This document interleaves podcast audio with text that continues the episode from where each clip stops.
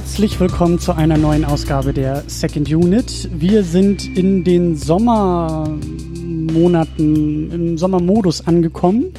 Mein Name ist Christian Steiner. Ich habe bei mir die Anne, aka die Kostümfrau. Hi. Hallöchen. Äh, wir haben uns, ist es ein Sommerfilm? Ich finde schon. Ja, auf jeden Fall. Ist ein, ich, ich, ich ekkore ihn jetzt aus zum Sommerfilm. Ja. Wir haben uns äh, West Side Story angeguckt. Äh, ein Film, der thematisch sehr gut zu dem Film aus letzter Woche passt, denn in beiden wird sehr viel geschnipst. Auf jeden Fall. In unterschiedlichen Konstellationen, aus unterschiedlichen Gründen, in unterschiedlichen Ausführungen. Definitiv. also ähm, eigentlich ist das Schnipsen überhaupt so das äh, Charakteristische an diesem Film. Der fängt ja schon so an. Ja. Also Infinity War, ohne jetzt zu spoilern, hört er damit auf, dass geschnipst wird. Ich habe auch sehr bei deinem Hashtag dann gelacht, dann so, als du das dann gepostet hast, dass du den Film guckst. Und du hast ja dann irgendwie geschrieben, so Hashtag, nicht nur Thanos kann so schnipsen. Ja, genau. Ich konnte nicht mehr so. Ich habe das im Bett dann gelesen. Ich habe so einen Lachflash bekommen. Sehr schön. Das war großartig. Dann liest auch jemand diese doofen Hashtags Ja, auf natürlich. Instagram. So muss das sein. Ähm, Anne, du warst auch schon in der Sendung zu Chihiro. Genau, das war ja dann meine Feuerprobe gewesen Das- vor Live-Publikum, relativ spontan, sehr, sehr kurzfristig. Und diesmal haben wir ja dann dort den Vorteil, dass es doch ein bisschen ruhiger ist und mit Vorbereitung und Ja. ganz entspannt. Feuer trifft es auch sehr gut, beziehungsweise das Gegenteil von Feuer ist kaltes Wasser. Du wurdest in beides gleichzeitig reingeworfen, denn äh, das war alles etwas chaotisch äh, bei dieser, das war die Live-Ausgabe, die wir gemacht hatten. Und das war zu, äh, zu Chihiros Reise ins Zauberland und da dachte ich schon, ich muss da eine One-Man-Show abziehen und dann hast du gesagt, ich mach mit. Ich weiß Ja. gar nicht, wie und was und wo und warum, aber ich mach mit. Ja, mein Mann hat mich mehr oder ein bisschen so da reingeschubst und so, weiß ja, ich bin ja ziemlich filmaffin und dann meinte er so, Mensch, warum macht sie das nicht einfach? Sie weiß doch eh alles dann so. Und dann dachte ich so, ja, warum nicht? Manchmal Bevor kleiner, Christian da völlig alleine steht, dann passt das schon. manchmal so ein kleiner Schubser ja auch alles, was man braucht. Ja, ja, ich habe ja auch wirklich Blut geleckt an der ganzen Sache, von daher. Das stimmt. Und deshalb hast du auch ähm, die West Side Story mitgebracht. Genau, also du hattest ja schon mit La La Land und My Fair Lady hattest du ja quasi so inoffiziell die Musical-Reihe eingeleitet, so von wegen, ja, du willst jetzt mal so Musicals nachholen. Dann dachte ich auch so, Mensch, hab ja doch das eine oder andere zu Hause stehen, dachte so, okay, mit was könnte man Christian ködern? Hat er ja diverse Sachen vorgeschlagen und irgendwie sind wir dann doch bei West Side Story hängen geblieben. Und gerade wenn man so überlegt, so im, Vergleich, ähm, im Hinblick zu den Oscars und generell, wie ist der Teil der Musik Musical-Geschichte, fand ich dann schon wichtig, okay. Und auch so von der Thematik her, dass man das Gefühl hat, okay, könnte man Christian durchaus mit lo äh, locken. Ja, und das ist ja auch ein, ein absoluter Klassiker, also nicht nur Musical-Klassiker, Film-Klassiker, so beides. Ja. Ähm, auf jeden Fall auch wieder eine Bildungslücke, die ich dazu machen kann. Also auch in dieser immerwährenden, seit mehr als sechs Jahren anhaltenden Reihe hier bei Second Unit äh, haben wir auch da wieder ein, eine Episode zu abgeliefert. Äh, Christian guckt äh, Filme, die er nicht kannte und die man eigentlich kennen sollte. Auch an dieser Stelle alles richtig gemacht. Und ähm, ja, du hast schon erwähnt, äh, große Vorbereitung hast du auch gemacht. Das ist ein Film, der dir durchaus nah am Herzen liegt. Ja, ja. Also ich habe den auch noch vor gar nicht allzu langer Zeit das erste Mal gesehen. Das war dann irgendwann, ich weiß nicht, ob es kurz äh, während des Studiums oder kurz danach dann war. Ähm, ich hatte halt immer wieder dann von dem Film gehört, dann so. Ich kannte auch das ein oder andere Lied, also gerade Ganz kurz noch, Ja. was hast du denn studiert? Kostümbild. Ach, Äh, daher kommt auch mein äh, Nickname eben bei Twitter und Letterbox Kostümfrau. Da dachte ich so, okay, schreibe ich mir auf die Fahne, okay, das ist halt eben so mein Metier, wo ich mich drin auskenne und ähm, wo ich dann auch so ein bisschen meinen Schwerpunkt lege. Und halt im Rahmen dessen habe ich ja noch häufiger dann mal über diverse Musicals und was mir angelesen und auch geschaut. Und Western Story kam mir dann auch ins Feld dann, auch im Bereich Kostümbild, worauf wir vielleicht später nochmal zu sprechen kommen werden. Und irgendwann eines Tages, ich hatte irgendwie richtig fiese Rückenprobleme, so lag da wie so eine Schildkröte auf dem Bett, ging gar nichts mehr und dachte ich so, okay, was nutzt, machst du? Machst du einfach so einen Amazon Prime Abend, hab dann irgendwie vier Filme am Stück geguckt und irgendwann hing ich bei West Story, dachte okay, ich kannte zumindest Maria und ich kannte America und so, aber ich wusste nicht so viel und ich wusste halt nur, es geht so grob, so Romeo und Julia Story. Hab's mir dann angeguckt und war sofort geflasht. Dann bist du sofort aufgesprungen aus dem Bett, Rückenschmerzen. Ja. Du wirst tanzen, bist du Ja. über den Hinterhof Also wer gezogen, sich von der Musik nicht anstecken lässt, so, der ist irgendwas falsch. Ja, das stimmt. Also die ist so ansteckend. das stimmt. Und auch ein schöner, obwohl es sehr traurig wird, aber auch ein schöner Film. Ja, also gerade wenn man so überlegt, so welche Musikrichtungen da in dem Film angesprochen werden und gerade so der Bereich, der so in diese puerto-ricanische Richtung geht, das catcht einen schon ziemlich. Ja, ja. Aber gut, bevor wir zum Film kommen, haben wir wie immer noch eine klitzekleine Runde, die wir drehen. Wir machen ja immer noch eine äh, Danksagung hier oben an erster Stelle. Und zwar an die wunderbaren Menschen, die uns bei Patreon und bei Steady unterstützen. Und da geht in dieser Stelle eine große Danksagung an die gute Tahiti Sue, aka Diana. Die kenne ich auch. Ja, die wir von On Location kennen. Gestern Abend war On Location. Diana war zum zweiten Mal nicht da. Und ich glaube, es liegt daran, dass sie vor zwei Monaten hat sie zumindest mir, also für uns, für die On Location, einen Kuchen versprochen. Hat Hm. sie noch gesagt, das nächste Mal, wenn ich komme, bringe ich Kuchen mit. Nächstes Mal ist offenbar ein sehr dehnbarer Begriff. Dann Ja, vielleicht kommt sie deshalb nicht, aber es ist auf jeden Fall. will Äh, sich von dem Kuchen drücken. ja, das ist, das ist meine Vermutung, aber sie drückt sich nicht davor, weil sie uns auch bei Patreon unterstützt und dafür an dieser Ja, Stelle immerhin. natürlich vielen Dank, dann müssen wir uns Kuchen einfach kaufen. Ja. Nächstes Mal. Oder so. Gut. Ja, dann, äh, wir waren schon beim, beim Film und beim, wie wir das hier nennen, Vorverständnis. Also was bringt man quasi in die Filmsichtung und auch in diesem Podcast schon irgendwie mit hinein? Was kennt man schon von dem Film? Hat man ihn schon zwölfmal gesehen und kennt ihn in- auswendig? Oder so wie ich jetzt zum ersten Mal geguckt und hat vielleicht da schon Schnipsel irgendwie aufgegriffen. Aber du hast gesagt, vor nicht so allzu langer Zeit hast du ihn da in deiner äh, Rückenschmerz-Situation äh, äh, geschaut äh, und danach dann jede Woche einmal oder? Nee, so extrem würde ich jetzt nicht sagen. Also ich glaube, gefühlt so einmal im Jahr habe ich ihn dann schon gesehen. Also habe ja auch so unendlich viele Filme in meiner Watchlist, die man ja immer wieder mal nachholen muss. Es geht dir ja ähnlich. Und dann kommt doch das eine dann doch irgendwie da in den Vordergrund, wo man sagt, okay, das ist dann doch ein bisschen spannender oder dann halt was im Kino aktuell dann läuft, so wo man auch hinterher ist. Und aber zumindest generell Musical bin ich schon ziemlich treu. Also wenn da irgendwas kommt, also ich glaube so mit das letzte, was ich dann gesehen habe, war ja dann Into the Woods. Und ähm, ansonsten, nee, La La Land war das letzte. Hier, äh, Greatest Showman, nicht Nee, geguckt? nee, Okay. also das ist basiert ja eben auf so einer wahren Geschichte und was da so teilweise doch ziemlich verändert wurde, so zu nicht unbedingt den Besten und so, denke ich mir auch so, nee, muss nicht sein. Also, okay. also ich mag ja Hugh Jackman wirklich gern so, aber und ich mochte auch das, was ich in Trailer an Musik gehört habe, mochte ich nicht. Also hatte Ja, so ein paar Sachen gehört so und so. dachte mir so, nee, das catcht mich überhaupt nicht. Also bei West Side Story war es dann sofort. Also das ist generell bei mir beim Musical so, wenn ich Musik höre und die ähm, ich bin sofort von der ergriffen, dann ist es für mich gut und so, dann ist es auch einer, den ich sofort im Schrank stehen haben möchte. Aber wenn die Musik bei mir überhaupt nichts auslöst, also ich bin ein sehr emotionaler Mensch, dann ja, also es ging mir leider bei La La Land dann halt auch so, wo ich dann das eine oder andere Lied fand ich dann schon ganz gut, also City of Stars zum Beispiel oder der Audition Song, aber ansonsten nee, leider nicht. Uiuiuiuiui. Ja. Das tut mir Mann, leid. Mann, Mann, die Kontroverse schon gleich am Anfang dieser Sendung. Aber Ja. es geht ja hier um West Side Story. Ja, Ähm, genau.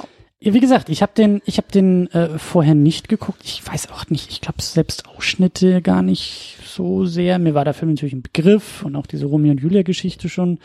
Ähm, wie ich dann beim Film schauen gemerkt habe, äh, kannte ich auch ein paar Lieder und ich vermute so aus dem Schulunterricht. Mhm. Ich kann mir vorstellen, dass wir da irgendwie ein paar Songs irgendwie gesungen und durchexerziert haben. Ähm, oder vielleicht auch, weil die einfach so in Popkultur übergegangen sind, also äh, das America-Lied und und äh, noch irgendwas anderes war auch dabei, wo ich dachte, ah, okay, ja, doch, klar, kenne ich. Also was man vielleicht als Zitat kennen könnte, ist das Mu äh, Musikvideo von Michael Jackson Speed It. Das ist davon inspiriert. Von dem äh, von dem Kampf, den später die Jets und die Sharks dann haben mit den Messern und so.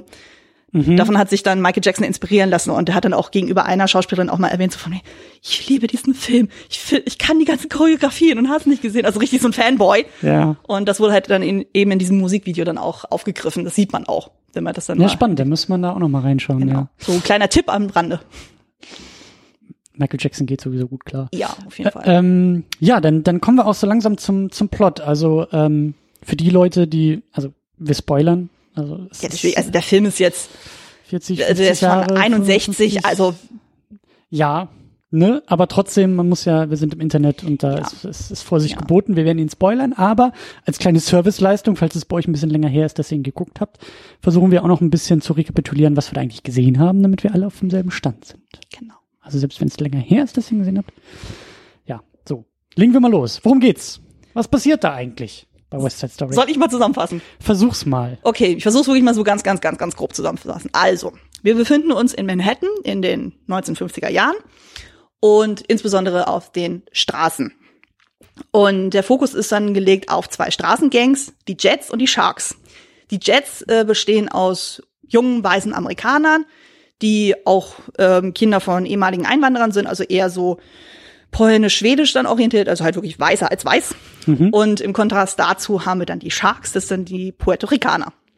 Und ähm, die ähm, geraten ziemlich häufig in Clinch miteinander so, weil die sagen, okay, das ist unsere Straße, nein, das ist unsere Straße und ja, wie das halt so ist, das kann auch mal gewaltsam sein. Ja, das Tolle ist, äh, Clinch und gewaltsam ist es schon irgendwie, aber es wird dann erstmal getanzt. Ja. Ja, Ne? also, Also- allein der ganze Prolog ist schon so fantastisch. Der passiert komplett ohne Dialog. Es ist wirklich nur, du siehst die Bilder, du hast die Musik, du hast die, äh, äh, den Tanz und es wird sofort klar innerhalb dieser fünf Minuten so, okay, wie ist die Dynamik zwischen den Gruppen? Ja, Also Ja, ja. jemand, äh, der die Geschichte nicht kennt und auch nichts weiß über den Film, der merkt sofort schon innerhalb der, ähm, des Anfangs dann, okay, das ist Tacheles. ja. Also genau, also das ist halt so die Basis. Und dann ist dann halt die Überlegung, äh, ja, das geht ja so nicht weiter. Und der Anführer der Jets, das ist dann Riff, der sagt dann so, okay, wir müssen jetzt eine endgültige Lösung finden. Wir haben schon andere Gangs vertrieben und wir sind die Herrscher der Straße. Das muss jetzt ein äh, endgültigen Ende haben. Also beschließt er dann, dass es einen Kampf geben soll zwischen den Jets und den Sharks. Und dazu will Riff dann seinen besten Kumpel dazu holen, Tony. Das ist ja dann unsere Haupt männliche Hauptfigur. Also wichtig. Äh, der hat damals äh, mit, äh, mit Riff dann die Jets gegründet, ist aber ausgestiegen, ist dann vernünftig geworden.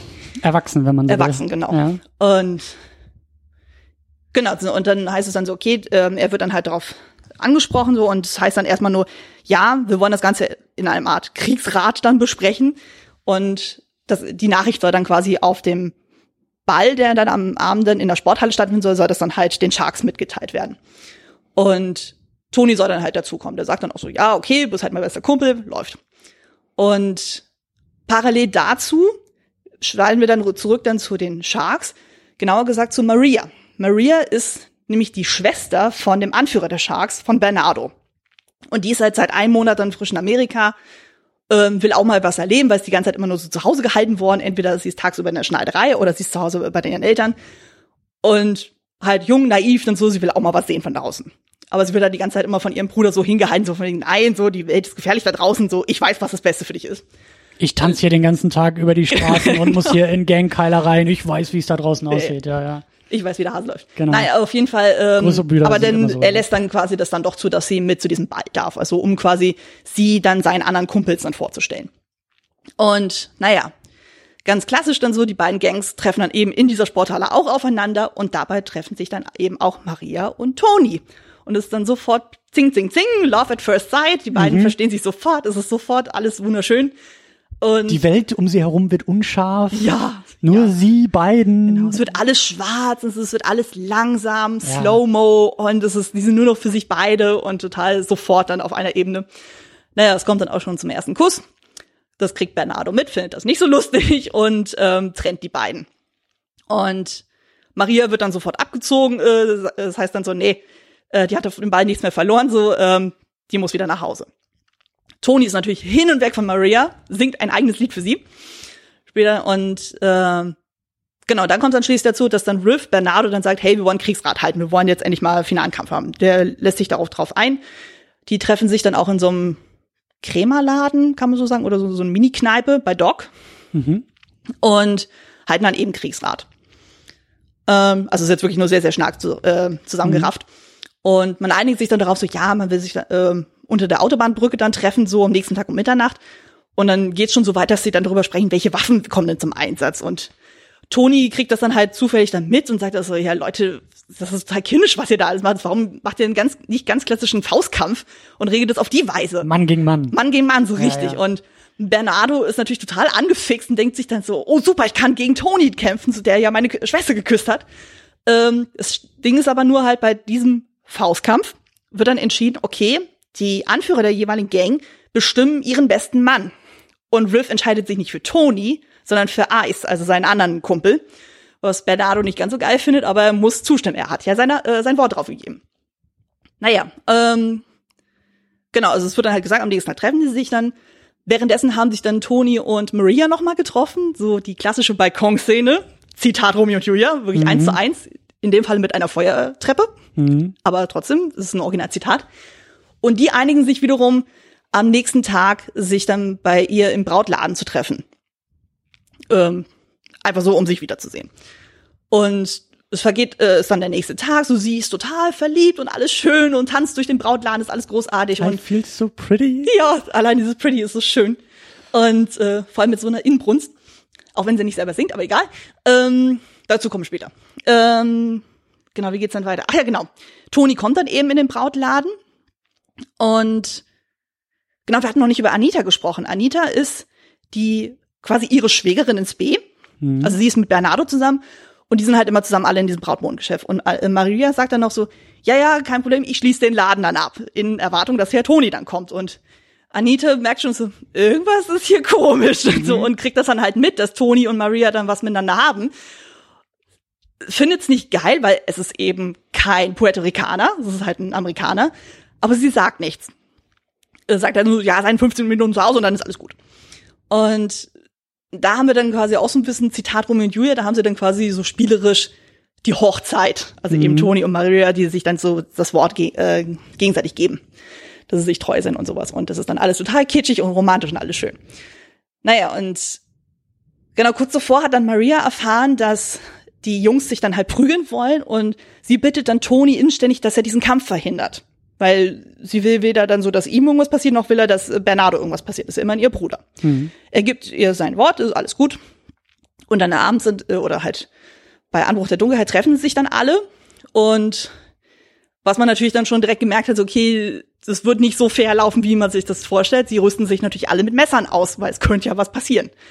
Und die fangen dann auch den Faustkampf an. Toni kommt dazwischen, wirft sich in die Menge und sagt dann auch so, ja, das ist total albern, hört auf mit dem Quatsch. Und es hört ihm partout keiner zu. Sie sind alle so aufgebrezelt, äh, was heißt aufgebrezelt, also zumindest so aufgestachelt. Ja, ja. Und ähm, die Situation eskaliert natürlich dann so und es kämpfen dann nicht mehr Bernardo und Ice gegeneinander, wie es eigentlich ähm, geplant war, sondern eben Bernardo und Riff. Und zwischen denen äh, findet dann dieser Messerkampf statt und Toni versucht die ganze Zeit immer so dazwischen zu grätschen, aber es, er schafft es nicht. Und dann eskaliert die Situation hingegen, dass dann Riff erstochen wird von Bernardo. Also wirklich so mitten im Kampf dann so. Das war eigentlich nie geplant von irgendjemand. Das war ja eigentlich nur so dieses so, ja, so ein bisschen anpieksen, aber nie, dass dann irgendjemand stirbt dabei. Und infolgedessen ist natürlich Toni, der gerade seinen besten Kumpel verloren hat, so, äh, so sauer, dass er daraufhin dann Bernardo ersticht. Und dann ist natürlich völliges Fiasko. Und ja, die Nachricht von Bernardos Tod und von Riffs Tod verbreitet sich sehr, sehr schnell. Und für Maria ist es natürlich absolute Katastrophe. Sie hat ihren Bruder verloren, ihr Liebster hat ihn ermordet. Und ja, es ist alles total furchtbar. Und, aber Toni kommt dann auch noch zu ihr, wie er eigentlich schon ohnehin verabredet, und sagt ihr dann so, ja, es tut mir leid, so, ich wollte das nicht, aber so und so ist es passiert, ich werde mich stellen. Das lässt sie aber dann auch nicht zu. Also sie sagt dann auch so, um Gottes Willen, nee, ähm, verlass mich nicht, äh, bleib bei mir und dann, ja, haben sie dann ihren ersten Sex miteinander. Und genau, dann quasi äh, Folge dessen ist ja dann überlegen, okay, was, äh, wie geht's denn weiter? Weil halt die ganzen Gangs sind natürlich geflohen und so, weil halt die Polizei ja auch da immer rumwuselt. Ja, ja, dann wird's, jetzt wird's wirklich ernst. Jetzt Genau, jetzt wird's richtig, Nummer mit richtig dem, ernst. mit dem Tanzen und Schnipsen ein bisschen vorbei, weil es gibt wahrsten- zwei Tote, ja. Ja, wobei eine Tanznummer gibt's ja äh, noch ganz kurz, weil es geht dann darum, dass dann genau die Ga- Gangs sind ja dann in der ganzen Stadt verstreut und so und die zumindest die Jets, die kommen ja dann wieder zusammen, also die Amerikaner. Und dann überlegen sie, okay, ähm, was machen wir denn jetzt? Und ähm, meinten auch so, ja, das war eigentlich überhaupt nie geplant, alles so, aber die sind trotzdem der Meinung, ja, die Puerto Ricaner sind schuld. So, so, die haben das Ganze verursacht. Indirekt stimmt es ja auch, weil Bernardo war ja letztlich der Erste, der dann ihn erstochen hat, aber ja, die Sache ist doch deutlich deutlich komplizierter. Und infolgedessen erfahren die dann, dass einer der ähm, Sharks dann Tony umbringen will. Also ist dann der nächste Plan, okay, wir versuchen Tony zu finden, um ihn zu warnen. Und So Auge um Auge Prinzip, ne? Genau. So, das Quid pro quo. Genau. Und ähm, letztendlich ist dann so, dann will Anita sich natürlich dann auch bei Maria aussprechen, weil sie ja dann auch erfahren hat, dass ihr Liebster tot ist. Und kriegt dann halt mit, hey, die hatte gerade äh, Sex mit Tony. Und ist natürlich richtig ange äh, richtig pissig.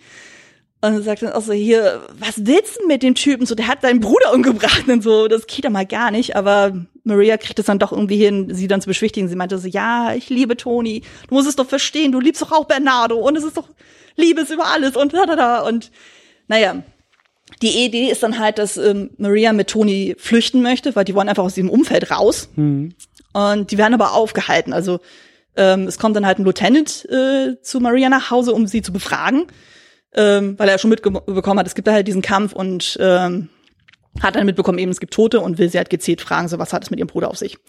Und daher kann Maria nicht zu Toni so und dann bittet sie eben Anita, dass sie wiederum zu Toni dann geht und ihn zumindest warnt, dann so von Ding, hey, ich kann gerade nicht weg, ich bin hier äh, mhm. in meiner Wohnung, werde von einem Lieutenant festgehalten, mehr oder minder.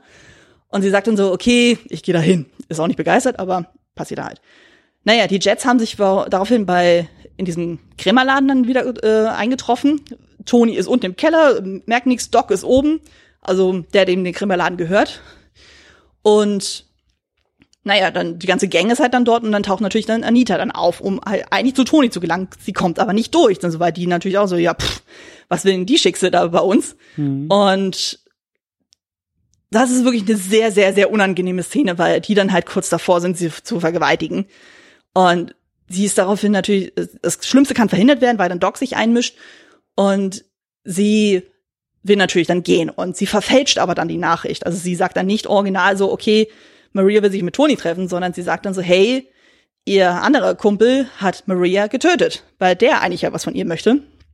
Und so kommt dann eben diese völlig verfälschte Nachricht bei Toni dann auch an und der ist natürlich mega, mega traurig, so ohne meine Liebste will ich nicht sein und bittet halt eben Chino, also der, der halt den vermeintlichen Mord an Maria gemacht hat, bittet er dann halt quasi schreien durch die Straße so, ja, erschieß mich doch auch. Und ja, die Finalszene ist dann quasi da, wo letztendlich der Film auch mehr oder minder anfängt, auf diesem Basketballfeld. Ähm, Stimmt. Er sieht sie dann in der Ferne, so sie rennen aufeinander zu. Man denkt sich, oh, super, Happy End, so. Und dann kommt Chino und schießt ihn in den Rücken. Und dann ist natürlich äh, alles verloren. Und dann kommen natürlich alle dazu, also quasi so Finalbild, so wirklich alle Sharks, alle Jets. Die Polizei ist auch noch dabei, Doc ist dabei. Und anders als in dem klassischen Romeo und Julia überlebt unsere Julia, also Maria, und sie ist letztlich diejenige, die dann alle zur Raison bringt. So von wegen hier, Leute, ihr habt den Schuss wohl nicht gehört. Ähm, ja, also im Grunde genommen, äh, ihr seid dafür verantwortlich, dass dann eben Bernardo tot ist, Riff ist tot und Tony ist tot. Mhm. Äh, und sie meinte so, ja, sie nimmt dann sogar Chino die Waffe dann weg und sagt sogar, ja, ich kann jetzt genauso gut töten, weil ich jetzt gelernt habe, was Hass ist. Und dann ja, ja, ja, bricht sie dann auch wirklich, weil sie es nicht hinkriegt, äh, dann bricht sie auch Wein zusammen und der Film endet letztendlich damit, dass dann alle völlig schweigend dann Toni quasi wie so ein Sarg dann gemeinsam raustragen. Und es wird so mehr oder minder so angedeutet, okay, es ist jetzt Waffenruhe zwischen diesen Gangs. What a fucking Bummer. Ja. Also das Ende ist wirklich, äh, hm. Ja, also das ist dann erstmal so, wow, okay. Ja. Ja so bunt und so, so, so poppig und so schön, wie er anfing, hört er nicht auf. Nee, absolut nicht. Aber gut, das ist ja bei dem Romeo und Julia Stoff ja ähnlich, wenn auch ein bisschen anders. Aber zumindest so die einzelnen Plotpoints sind ja relativ identisch. Also von daher, wenn man weiß, okay, das Ding ist quasi eine, eine moderne Romeo und Julia Adaption, dann merkt man ja schon so, okay, da gibt's ja gewisse Parallelen. Aber halt ja. so dieser Twist am Ende, so dieses, oh, die Julia überlebt ja. Und sie macht dann quasi so diese finale Rede. Das ist ja dann doch schon mal so, ein interessanter Plotpoint, wo man denkt, ja, okay. Mhm. Von sie ist ja letztendlich diejenige, die dann wirklich alle dann zur Raison bringt, weil davor, es wurde ja häufig mal gesagt von wegen, ja, reißt doch dich mal gefälligst zusammen. Es ist immer auf taube Ohren gestoßen und sie bringt es ja dann letztendlich auf den Punkt und sagt dann hier, so geht das aber nicht. Hm. Ja, sie wollte den, den Kampf da schon äh, schlichten und verhindern ja. über Toni und ja, ja. Über Figuren wollen wir auch noch ein bisschen sprechen, über ja. Motive wollen wir auch noch sprechen. Ähm, wir haben noch ein paar Leute in Sachen äh, Cast und Crew zu erwähnen. Ich habe gerade noch mal auf die auf die Liste geschaut. Äh, mhm. wir haben, ich glaube, Jerome, ich weiß nicht, wie, wie der Vorname ausgesprochen wird, Jerome Robbins, der, glaube ich, für diese ganzen Tanzeinlagen verantwortlich war. Genau. Also in der IMDb gibt's zwei Regisseure, mhm. technisch gesehen, glaube ich, nur ein, und das ist Robert Weiss. Genau. Der als Regisseur äh, äh, ausgewiesen wird, ausge oder angeführt wird mir kam der Name so bekannt vor, deswegen habe ich noch nachgeschaut. Der hat auch den ersten Star Trek inszeniert. Genau, und ähm, die Musical-Freunde werden ihn auch kennen durch The Sound of Music, der ist dann danach entstanden. Und einige aus, dem, aus der Stabliste, die sind dann halt auch äh, eins zu eins dann auch bei Sound, äh, Sound of Music mit übernommen worden. Mhm. Und dann haben wir die Hauptbesetzung. Wir haben Natalie Wood als Maria, wir haben mhm. Richard Bamer als Tony, Russ Tamblin als Riff, mhm. Rita Moreno als Anita und George Chakiris als Bernardo. Genau. Also es sind Ähm, natürlich deutlich, deutlich mehr, aber das wäre jetzt unsinnig, ja. alle aufzulisten. Die kompletten Gangs äh, haben wir uns jetzt Ja. mal ein bisschen äh, gespart. Weil die Gangs selber, die bestehen ja aus jeweils zehn Leuten, plus eben halt ein Anführer. Und da jetzt alle aufzulisten, wäre dann auch ein bisschen unsinnig. Ja. Und dann, also über Schauspieler werden wir vielleicht gleich auch noch ein bisschen sprechen. Ähm, wie viel weißt du denn von Leonard Bernstein? Ist der das ein Name? Ist der, ist, ist der der gute Mann ein Begriff? Ich habe den Namen schon mal irgendwo gehört, so. Also äh, du könntest ihn eventuell in letzter Zeit gehört haben, weil jetzt äh, in nächster Zeit ein Biopic rauskommen soll mit Jake Gyllenhaal als Leonard Bernstein. Guck an. Ja. Also das könnte sein, Kannst dass das da bei dir getriggert hat. Noch nicht, also die Information ist mir neu, aber Okay. die Trigger sind tatsächlich gesetzt. Ich mag den äh, guten Herrn Levitt ja sehr. Äh, aber ähm, aber also also ich ich habe den ich habe den Namen glaube ich irgendwo anders schon gehört, weil äh, so so als als Filmmusical oder als als Musikikone habe ich den irgendwie schon wahrgenommen. äh, Musical-Komponist. Genau. Das Und ist eigentlich so sein Ding. Also ich kannte sonst andere Werke von ihm nicht. Also was mir eher ein Begriff war, war dann der Name äh, Stephen Sondheim. Den sollte man auf jeden Fall kennen. Das ist nämlich der dann letztendlich bei dem ganzen Film dann auch die, oder generell beim Musical, die Liedtexte geschrieben hat. Und das Ah. ist der, den sollte man auf jeden Fall sich merken. Der hat Sweeney Todd und Into the Woods gemacht. Also, also gerade so neben Andrew Lloyd Webber ist Stephen Sondheim wirklich einer so der Namen, die man in der Musical-Szene kennen sollte. Mhm. Aber der, der, der Bernstein hat der denn auch äh, das Musical, also West Side Story ist die Verfilmung eines Broadway-Musicals, Genau. ebenfalls West Side Story. Mhm. Ähm, Gab es da schon, gibt es da irgendwelche Verbindungen? Also wie, wie, wie ist der Film am Broadway, äh, Quatsch, ich sag schon Film, wie ist das Musical am Broadway entstanden und dann zum Film gekommen? Genau, also wir müssen jetzt mal einen ganz, ganz kleinen Exkurs machen, also generell zum Musical. Ähm, also generell, wie es überhaupt zum Musical kam. Also ich werde es jetzt wirklich nur ganz kurz anreißen. Also die Idee dazu kam ja schon in den End 40ern und man hat da halt beschlossen, dass man halt eine moderne Version von Romeo und Julia machen möchte. Und ursprünglich war es von der, äh, von der Story geplant, dass das Ganze East Side Story genannt werden sollte. Und der Fokus sollte eigentlich auf einer jüdisch-christlich geprägten Love Story dann liegen. Aber hat sich dann gesagt, nee, es ist irgendwie zu altbacken, so, das hat man schon zu häufig in anderen Stories dann gehört. Und irgendwann kam dann dieses Thema auf, ja, ähm, in den 40ern, 50er Jahren gab es halt eine ziemlich große Immigrationswelle von den Puerto Ricanern nach New York. Und dann dachte man sich so, hey, das wäre auch eigentlich total geil, gerade mit dieser lateinamerikanischen Musik dann zu arbeiten. Und dann hat man gesagt, okay, dann verlagert man doch die, äh, die Handlung ein bisschen woanders hin, eben in die Upper West Side und macht dann halt West Side Story raus. Und der Fokus lag dann eben auf den Puerto Ricanern und den Amerikanern, die halt miteinander in Clinch sind. Mhm. Und ähm, genau, und das war dann halt, äh, letztendlich wurde das dann uraufgeführt ähm, 57 und war dann sofort mega Erfolg und da war es natürlich noch eine Fragezeit, bis es dann halt für den Film adaptiert wurde. Also der wurde dann tatsächlich für 375.000 Dollar dann gekauft, dass man den halt für Und der kam ja dann auch schon vier Jahre später, ne? Ich glaube 61 ist der Genau, also, ähm, also da hat man nicht lange auf dem auf dem Ding gesessen, sondern ziemlich schnell. es ging relativ schnell. Man muss auch dazu sagen, also äh, generell Filmmusical war es dann so, die 40er, 50er Jahre waren ja sehr stark geprägt durch äh, Filme wie mit Fred Astaire und Gene Kelly. Und das ebbte halt so Ende der 50er, Anfang der 60er doch ziemlich ab, weil dann das Fernsehen dazu kam, die Popmusik, Rockmusik. Das hat halt einfach diesen ganzen Massengeschmack sehr, sehr stark verändert. Und dann musste man halt gucken, okay, also man konnte keine großen Risiken mehr eingehen, was das Thema Musicalfilm anging.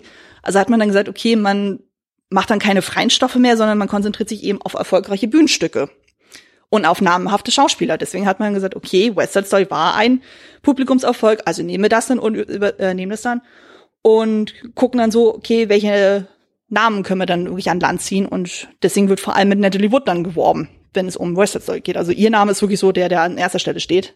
Mhm. Also das sieht man sogar auch dann in den Endcredits dann so, dass ihr Name direkt als allererstes kommt und danach erst IMDb, Tony. IMDb führt sie auch als als erste, ja. Genau, also sie ist ja auch, die war zu der Zeit wirklich auch eine ziemliche Hausnummer. Und was du genau eben vorhin noch angesprochen hast, eben mit dieser doppelten Regie, das Ding war halt dann so, es wurde halt natürlich überlegt, so, okay, wen, äh, wen geben wir dann die Verantwortung? Und dann hat man sich für Robert Weiss entschieden, der halt schon so, ähm, so urbane Dramen dann so inszeniert hat, da wusste man, okay, der hat Erfahrung drin. Das Ding war nur, er hat äh, keine Erfahrung im Bereich Musical gehabt. Also hat man gesagt, okay, man nimmt sich hier Jerome Rob ähm, Robbins, der wiederum von der Bühnenversion der Regisseur war. Der wollte eigentlich nicht beteiligt sein, aber hat dann gesagt, okay, wenn ich Regie führen darf, dann mache ich das auch. Da hat aber die Produktion auch gesagt, mh, der hat aber wiederum keine Erfahrung beim Film. Ja, ja. Und hat gesagt, okay, da macht man eben so eine Co-Regie-Geschichte daraus. Und hat sich auf die Weise dann geeinigt. Und dass man gesagt hat, okay, Wise macht dann diese ganzen Sprechszenen und Robbins macht dann diese ganzen Tanz- und Musical-Szenen. Also, dass dann wirklich jeder so bei seinem Fachgebiet dann auch bleibt dann so und bis zu einem gewissen Grad hat das ja auch funktioniert. Aber wenn wir dann zum Thema Dreharbeiten kommen, dann kann ich das ja auch nochmal genauer ausführen. Weil das war ja auch nicht so ganz so reibungslos. Erzähl. Also, Ähm, das Ding war halt dann so, der äh, Film hat ja im Endeffekt dann sechs Monate gedauert zu drehen. Und Robbins war anscheinend mega, mega, mega engagiert. Äh, und nach einem Drittel der Drehzeit war das Budget schon fast aufgebraucht, weil er halt ständig Ach, noch so mehr Takes und noch mehr Takes und noch mehr Takes gemacht hat. Und hat, äh, deshalb mega, mega engagiert. Er Genau, hat und- viel, viel gedreht und Ja. viel gemacht. Und, äh, Geld weil. Bildmaterial war halt nur mal scheißen teuer. Und dann hat man sich Ja. gesagt, äh, nee, besser nicht. Also, was er auf jeden Fall Das habe ich aber auch gehört, dass es da irgendwie Stress Genau, zwischen richtig, den beiden gab und und er glaube ich irgendwie auch also der der äh, wie heißt er, der gute Robbins irgendwie auch im Nervenzusammenbruch, Genau. ich, nahe war und dass das alles wohl eine sehr ähm, anstrengende Produktion gerade für ihn gewesen sein soll. Ja, auf jeden Fall. Also mein, ähm, also was man auf jeden Fall sagen kann, was äh, Robbins auf jeden Fall gemacht hat, also was er fertig abgeschlossen hat, war halt der Prolog, der Song Cool, I Feel Pretty und America. Also das ist wirklich eins zu eins dann noch von Robbins gewesen. Alles andere hat Wise dann gemacht. Also der ist zwischendurch dann hat Der zwischendurch ist, der ist so nach dem dritten schon gekündigt worden. Krass, okay. Der ist direkt krass. rausgeschmissen worden. Wow, okay, ich dachte, er hat irgendwie dann noch durchgezogen, aber Nee, nee, da haben die Krass. wirklich die Reißleine gezogen. Die Produktion hat dann gesagt, nee, die, äh, dich beschäftigen wir nicht weiter. das wird zu teuer. Aber ähm, Weiss hat dann trotzdem gesagt, okay, ähm, Robbins behält trotzdem den Posten als Co-Regisseur. ist, er denn auch hat er einen Credit als Co-Regisseur? Ja. Ja. Okay. Ich Die dachte, haben das auch beide einen Oscar gewonnen. Was das erste Mal, aber das gab es vorher nicht. Das haben erst viele, viele Jahre später erst die Coen-Brüder dann geschafft, dass dann eben zwei Leute. Regie-Oscar gewonnen haben. Krass. Äh, ich dachte, das war irgendwie so, so äh, noch nicht mal irgendwie einen Credit dafür gekriegt Mhm. und irgendwie nur so. Nein, nein, nein, so arschig waren die nicht. Also bei, bei den Musikacts, das war dann eher ein Problem. Wo das dann eher so unter den Tisch fallen gelassen wurde, wer was gesungen hat und wer nicht, aber. Gut, äh, auch ein Thema, weil das hatten wir auch schon bei My Fair Lady, dass Ja. äh, tatsächlich nicht die Schauspieler selber singen, sondern dann schön Playback. Äh, Genau, da gibt's sogar eine, äh, eine Connection, weil die ähm, bei My Fair Lady Audrey Hepburn ähm, den Singpart übernommen hat. Das ist die gleiche, die auch für Maria den Singpart genommen hat, die Marnie Nixon. Die war quasi dann der Ghost Singer. Also die war dann wirklich schon so eine namhafte äh, Geschichte, aber es durfte halt nicht damit beworben werden, weil man hatte gesagt, ja, Natalie Wood ist halt so Klar. Jungs da mit ihren Anfang 20 und ähm, man wollte ja so die Illusion aufrechterhalten, so dass sie ja schön brav alles selber gesungen hat. Nein, das war nicht so. Das war überhaupt nicht so. Also im Endeffekt haben ähm, hat eigentlich nur der Bernardo komplett alles selber gesungen. Ähm, Maria wurde komplett ähm, übersynchronisiert, Tony wurde komplett übersynchronisiert, Riff und Anita wurden zumindest teilweise unterstützt. Also die haben viel selber gesungen, aber so das ein oder andere, da ähm, gab es dann so Probleme, wo man gesagt hat, okay, das übernehmen dann doch andere. Hm. Aber zumindest gerade bei Maria war es halt besonders tragisch, weil in ihrem Vertrag stand das dann so, ja, also es wurde quasi offen gelassen, ob dann ihre Aufnahmen übernommen wurden oder nicht. Und sie hat dann wirklich auch alles eingesungen, so war wirklich äh, engagiert. Und bei den Dreharbeiten hat man auch ihre Aufnahmen dann genommen. Und sie war dann voller Zuversicht. Und dann hieß es aber dann so, nö, wir sind von vornherein ausgegangen, dass wir die von Marnie Nixon nehmen, weil die einfach ähm, kräftiger ist in ihrer Stimme. Es gibt sogar tatsächlich bei YouTube, äh, kann man da auch mal googeln, gibt es Aufnahmen, wo man mal ihre Originalstimme hört und man merkt schon so, äh, so die Kraft in der Stimme hat sie dann nicht gehabt, die man eigentlich für die Rolle bräuchte. Und war natürlich dementsprechend ziemlich angepisst, weil als es dann rauskam, so ja, das ist nicht ihre Stimme, die man hört. Ja, schon spannend, weil das hieß ja immer bei, La- bei La La Land höre ich ja immer wieder die Leute, die sagen, ach, die können aber nicht singen und das ist doch irgendwie und, mm, und der Film ist doof, weil die nicht singen können.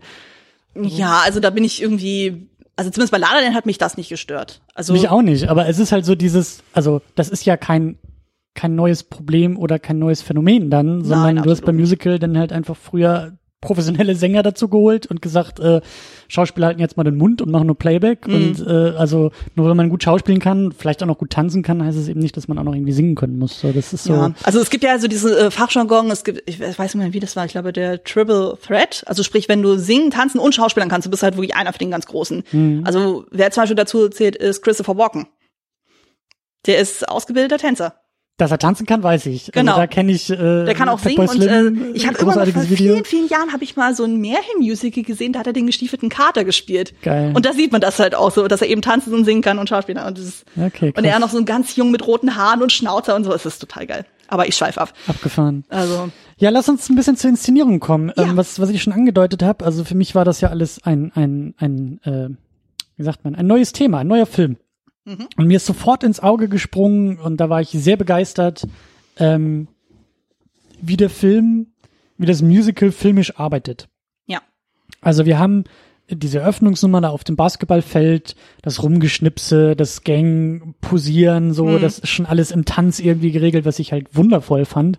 Dieses, dieses, äh, ja, Thema Gewalt, was es ja eigentlich darstellen soll, im Tanz erstmal zu Mhm. kodieren, was, was einfach äh, schön ist, schön anzusehen ist, aber dann eben auch noch Kostüm, Farbgestaltung, wenn wir auch noch drüber sprechen, aber das Ganze halt so in dieser Kombination mit Bewegung, äh, Gruppentänze plus Kamerafahrten, also gerade diese Eröffnung ist halt einfach, die, die, die fließt einfach unfassbar. Und äh, da, wie du gesagt hast, diese, diese Eröffnungsnummer hat dann ja auch der gute Robbins irgendwie auch schon noch selber gemacht, plus. Weiß, der da wahrscheinlich irgendwie drumherum äh, gedreht hat, so, das ist, das ist großartig. Und, Hm. Man muss auch ähm, dazu sagen, dass ja auch einige vom Broadway-Stück ja auch mit involviert waren in dem Film. Also zum Beispiel ähm, sowohl Riff als auch Bernardo, die waren beide auch auf der Bühne schon gewesen. Also die Okay. ka- hatten da sowieso schon Intus. Ähm, wohingegen zum Beispiel, das ist auch besonders lustig, dass der, der Bernardo gespielt hat im Film, war auf der Bühne Riff. Und dann wurde, musste er für beide Rollen vorstellen, hat man dann gesagt so, nee, eigentlich hätten wir dich gerne als Bernardo. Und der, der jetzt Riff gespielt hat, also Russ Tamblyn, der wollte eigentlich Tony spielen. Und letztendlich hat es ja dann Richard dann einen Part bekommen, aber die Produktion war dann beim Casting dann so begeistert von Russ, dass wir äh, gesagt haben, hey, willst du nicht den Riff machen? Und hm. das war schon ziemlich gut. Aber- also ich finde, der passt auch sehr gut in die Rolle. Der hat ja so dieses komödiantische auch.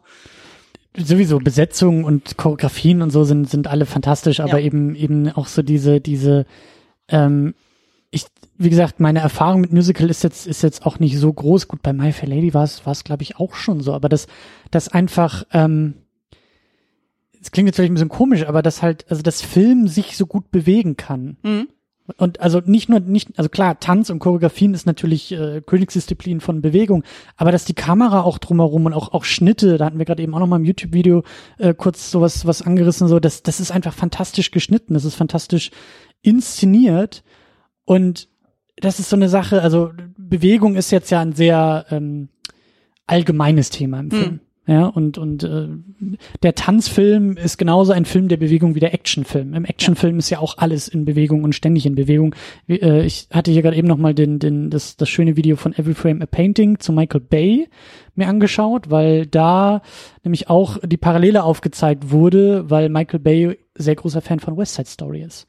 Und wie da, also das war dann so die These aus dem Video-Essay, dass halt Michael Bay ähm, ständig versucht, eigentlich ja Schnitt und Bewegung aus West Side Story auch in seinen Filmen, ganz besonders in den Transformers-Filmen halt ähm, nachzumachen oder dass das zumindest seine Form oder seine Definition von Ästhetik ist. Ein, ein, ein Bild, was ständig in Bewegung ist, was auch in verschiedenen Ebenen in Bewegung ist. Also parallele Kamerafahrten und horizontale Gegenstände, an denen sich Dinge dann irgendwie wieder, äh, oder vertikale Gegenstände, in denen sich Figuren horizontal bewegen, während die Kamera parallel, um halt alles in Bewegung zu halten. Also ein Bild, was immer und was in vielen Ebenen, auf vielen Ebenen in Bewegung ist und bleibt.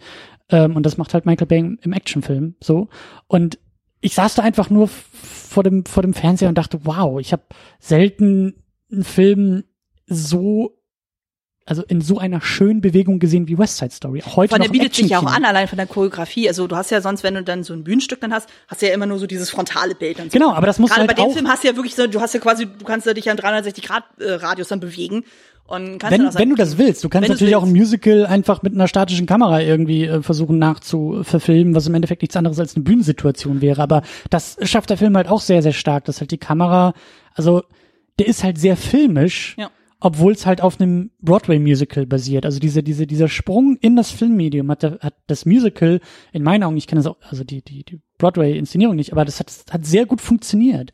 Weil es ist nicht so, dass da irgendwas verloren geht oder dass da irgendwas so, dass dieses Medium Film halt irgendwie so, so mitgenommen werden muss, sondern das ist wirklich sehr, sehr filmisch äh, inszeniert, was ich, was ich fantastisch finde. Also wirklich großartiges Ding und wie gesagt, also heutzutage äh, äh, guck dir Actionfilme an, selbst selbst gute Actionfilme, da ist Bewegung, Action, also da sind es ja dann tatsächlich Faustkämpfe in der Regel, da wird nicht getanzt, aber kann man ja auch sagen, es ist nichts anderes als irgendwie Tanz der Fäuste und so, aber Bewegung ist heutzutage, finde ich, im Actionkino ein großes Problem, weil die Oh meisten Gott, ja. Action-Szenen halt einfach furchtbar sind. Die sind kaputt geschnitten, Ja. die sind schlecht choreografiert, die, die, die, die haben einfach nicht diese Energie, die Mhm. halt in Bewegung stecken sollte. Und bei West Side Story hatte ich das Gefühl, die springen mir gleich aus dem Fernseher, wenn ich nicht aufpasse. Ja, auf jeden Fall. Also gerade wenn du dann auch so Sachen hast wie zum Beispiel die Sharks, dann so wie die erst erstmal eingeführt werden, die quasi auf die Kamera Ja. zugehen und dann gehen sie quasi von der Kamera wieder weg und dann hast du diesen Top-Shot so, also Ja. diese Kamerafahrt und Ja. das ist so fantastisch. Also es ist so viel Liebe im Detail dann auch drin und wo man auch wirklich so diese, gerade auch so in Kombination eben mit den Bewegungen, mit der Musik, also die Musik macht ja auch viel dann und dann dementsprechend, wie dann die Kamera damit arbeitet, ist einfach schön. Also gerade auch bei der Sequenz zu America, da siehst du es halt auch sehr schön Ja. wo da auch sehr viel damit gearbeitet wurde, weil es ja einfach eine sehr dynamische Szene auch ist. Und ja, also, Schönes also allein dadurch Fall. hat es so schon einen gewissen Mehrwert und Und auch die Farbgestaltung. ja. Also der Film ist so, bisschen wenig, aber er ist, er ist so schön. Ich kann schwer in Wort fassen, warum und wieso, aber er, Er sieht arbeitet wirklich sehr, sehr gut mit Lichtstimmung. Also ich habe noch nie so krass bei einem Film auf Lichtstimmung geachtet. Also, weil er wirklich auch immer gezielt mit gewissen Farben dann auch arbeitet. Mhm. Ja, Also, Farben, Farbgestaltung also- ist halt ist halt der Knaller, ne? Ja. Also wenn du halt diese diese diese roten Backstein-Hintergründe hast, die Feuertreppen, alles ist so in Rot gehalten und so, das ist einfach. Das ist so ein dynamisches Bild, also vor allem dann so, du hast ja davor eher so diesen gräulich gehalten, du hast ja erstmal die Jets dann so, eben halt dieses amerikanische und dann kommt ja so die erste Begegnung mit Bernardo, er mit diesem roten Hemd dann auch so, merkt schon, okay, das ist ein Fremdkörper in diesem eher gräulichen Setting. Und dann sind die Jets dann weg so und dann sieht du halt, er dreht sich Richtung Wand und diese Wand ist so knallrot und dann kommen halt seine anderen Sharks dazu, die halt oft farblich eher so gleichgestimmt sind. Also es ist ja alles in diesen sehr kräftigen ähm, Rot, Violett, Schwarztönen. Und dann merkst du schon so, oh, okay, es geht jetzt äh, um die dann. und da, es ist jetzt deren dieses, Welt dann. Genau, ich wollte gerade sagen, so da farblich nicht dazugehören, weil Genau. das ist die falsche Gang, aber hier farblich dazugehören und das ist Mhm. sozusagen die eigene Umgebung, die eigene Gang. Auf jeden Fall. Ja. Ja. Wie ist es denn, so du als äh, Kostümbildnerin, ähm, wie nimmst du den Film wahr? Also wie, Ja, wie, also wie das schaust ist ja Film? relativ, ähm, also eigentlich sagt man ja bei Kostümbilden so, je unauffälliger das ist, umso besser. Und ich habe ja extra noch mal ein bisschen recherchiert. Also Ist das, ist, ist, ist das so? Ist, aber ist das Ja. nicht so ein bisschen so, dass man denkt, Ja, also zum Beispiel, ich hatte äh, neulich das Problem bei Black Panther zum Beispiel. Ich war so abgelenkt von den Kostümen, weil die einfach so fantastisch sind. Und man muss halt so sagen, ich habe ja auch Schneiderei gelernt. Und da achte ich natürlich viel mehr auf Details, Okay. wo ich mir denke, ach, das haben die so fabriziert. Und ach Mensch, das ist so gemacht. Und ach Mensch, das ist großartig. aber ich finde, ich finde, ich finde so dieses, also ich, ich höre das halt eher im Kontext von Filmmusik, dass da ja heutzutage Da immer gesagt wird, ja, die Musik, die darf man nicht wahrnehmen, das muss alles so im Hintergrund. Und ich bin aber so jemand, so, ich glaube, wie so viele, die auch hier zuhören, dass ich sage, also das, was John Williams da damals gemacht hat, das ist alles andere Ja, als das stimmt. subtil und macht mir heute immer noch Spaß. Das also, stimmt, das stimmt. Also ähm, man kann es auch nicht verallgemeinern, das hängt ja von der Situation ab, aber es ist halt dann, es geht ja in der Regel darum, so, okay, wie inszenierst du was? Also bei Kostüm muss man ja dazu sagen, das ist ja ein Zusammenspiel mit den Schauspielern, mit dem Szenenbild, mit dem Licht, mit der Maske. Mhm. Das muss ja alles so ein richtiges Konzept geben. Und da musst du ja auch überlegen, okay, wie inszenierst du das? Willst du jemanden hervorheben? Wie zum Beispiel in dem ähm, Beispiel im Prolog, so wie eben Bernardo als einziger da in Rot, im Kontrast dann eben zu den anderen, oder machst du das dann, wo es dann eher diese monochrome Situation ist, wo alles dann halt eher Ton in Ton ist. Und ähm, das ist dann halt auch so spannend, weil ich hatte dann nochmal gezielt rausgesucht, dann die Kostümbildnerin, die Irene Sheriff, die ist ja auch relativ bekannt. Die hat zum Beispiel auch, ähm, was du ja jetzt neulich ja besprochen hast, äh, wer hat Angst vor Virginia Woolf, hat sie kostümmäßig ausgestattet. Und ähm, also die hat auch irgendwie für den Film jetzt auch, also jetzt für West Side Story hat sie auch den Oscar bekommen für Kostüm. Und die hat ja auch damals gesagt, halt so, okay, bei dem Film würde so eine so ein Fantasy-Element oder so Übertreibung überhaupt keinen Platz finden. Das ist muss schon so so so bodenständig wie möglich alles bleiben. Was sie zum Beispiel gemacht hat, das ist mir zum Beispiel auch nicht bewusst gewesen.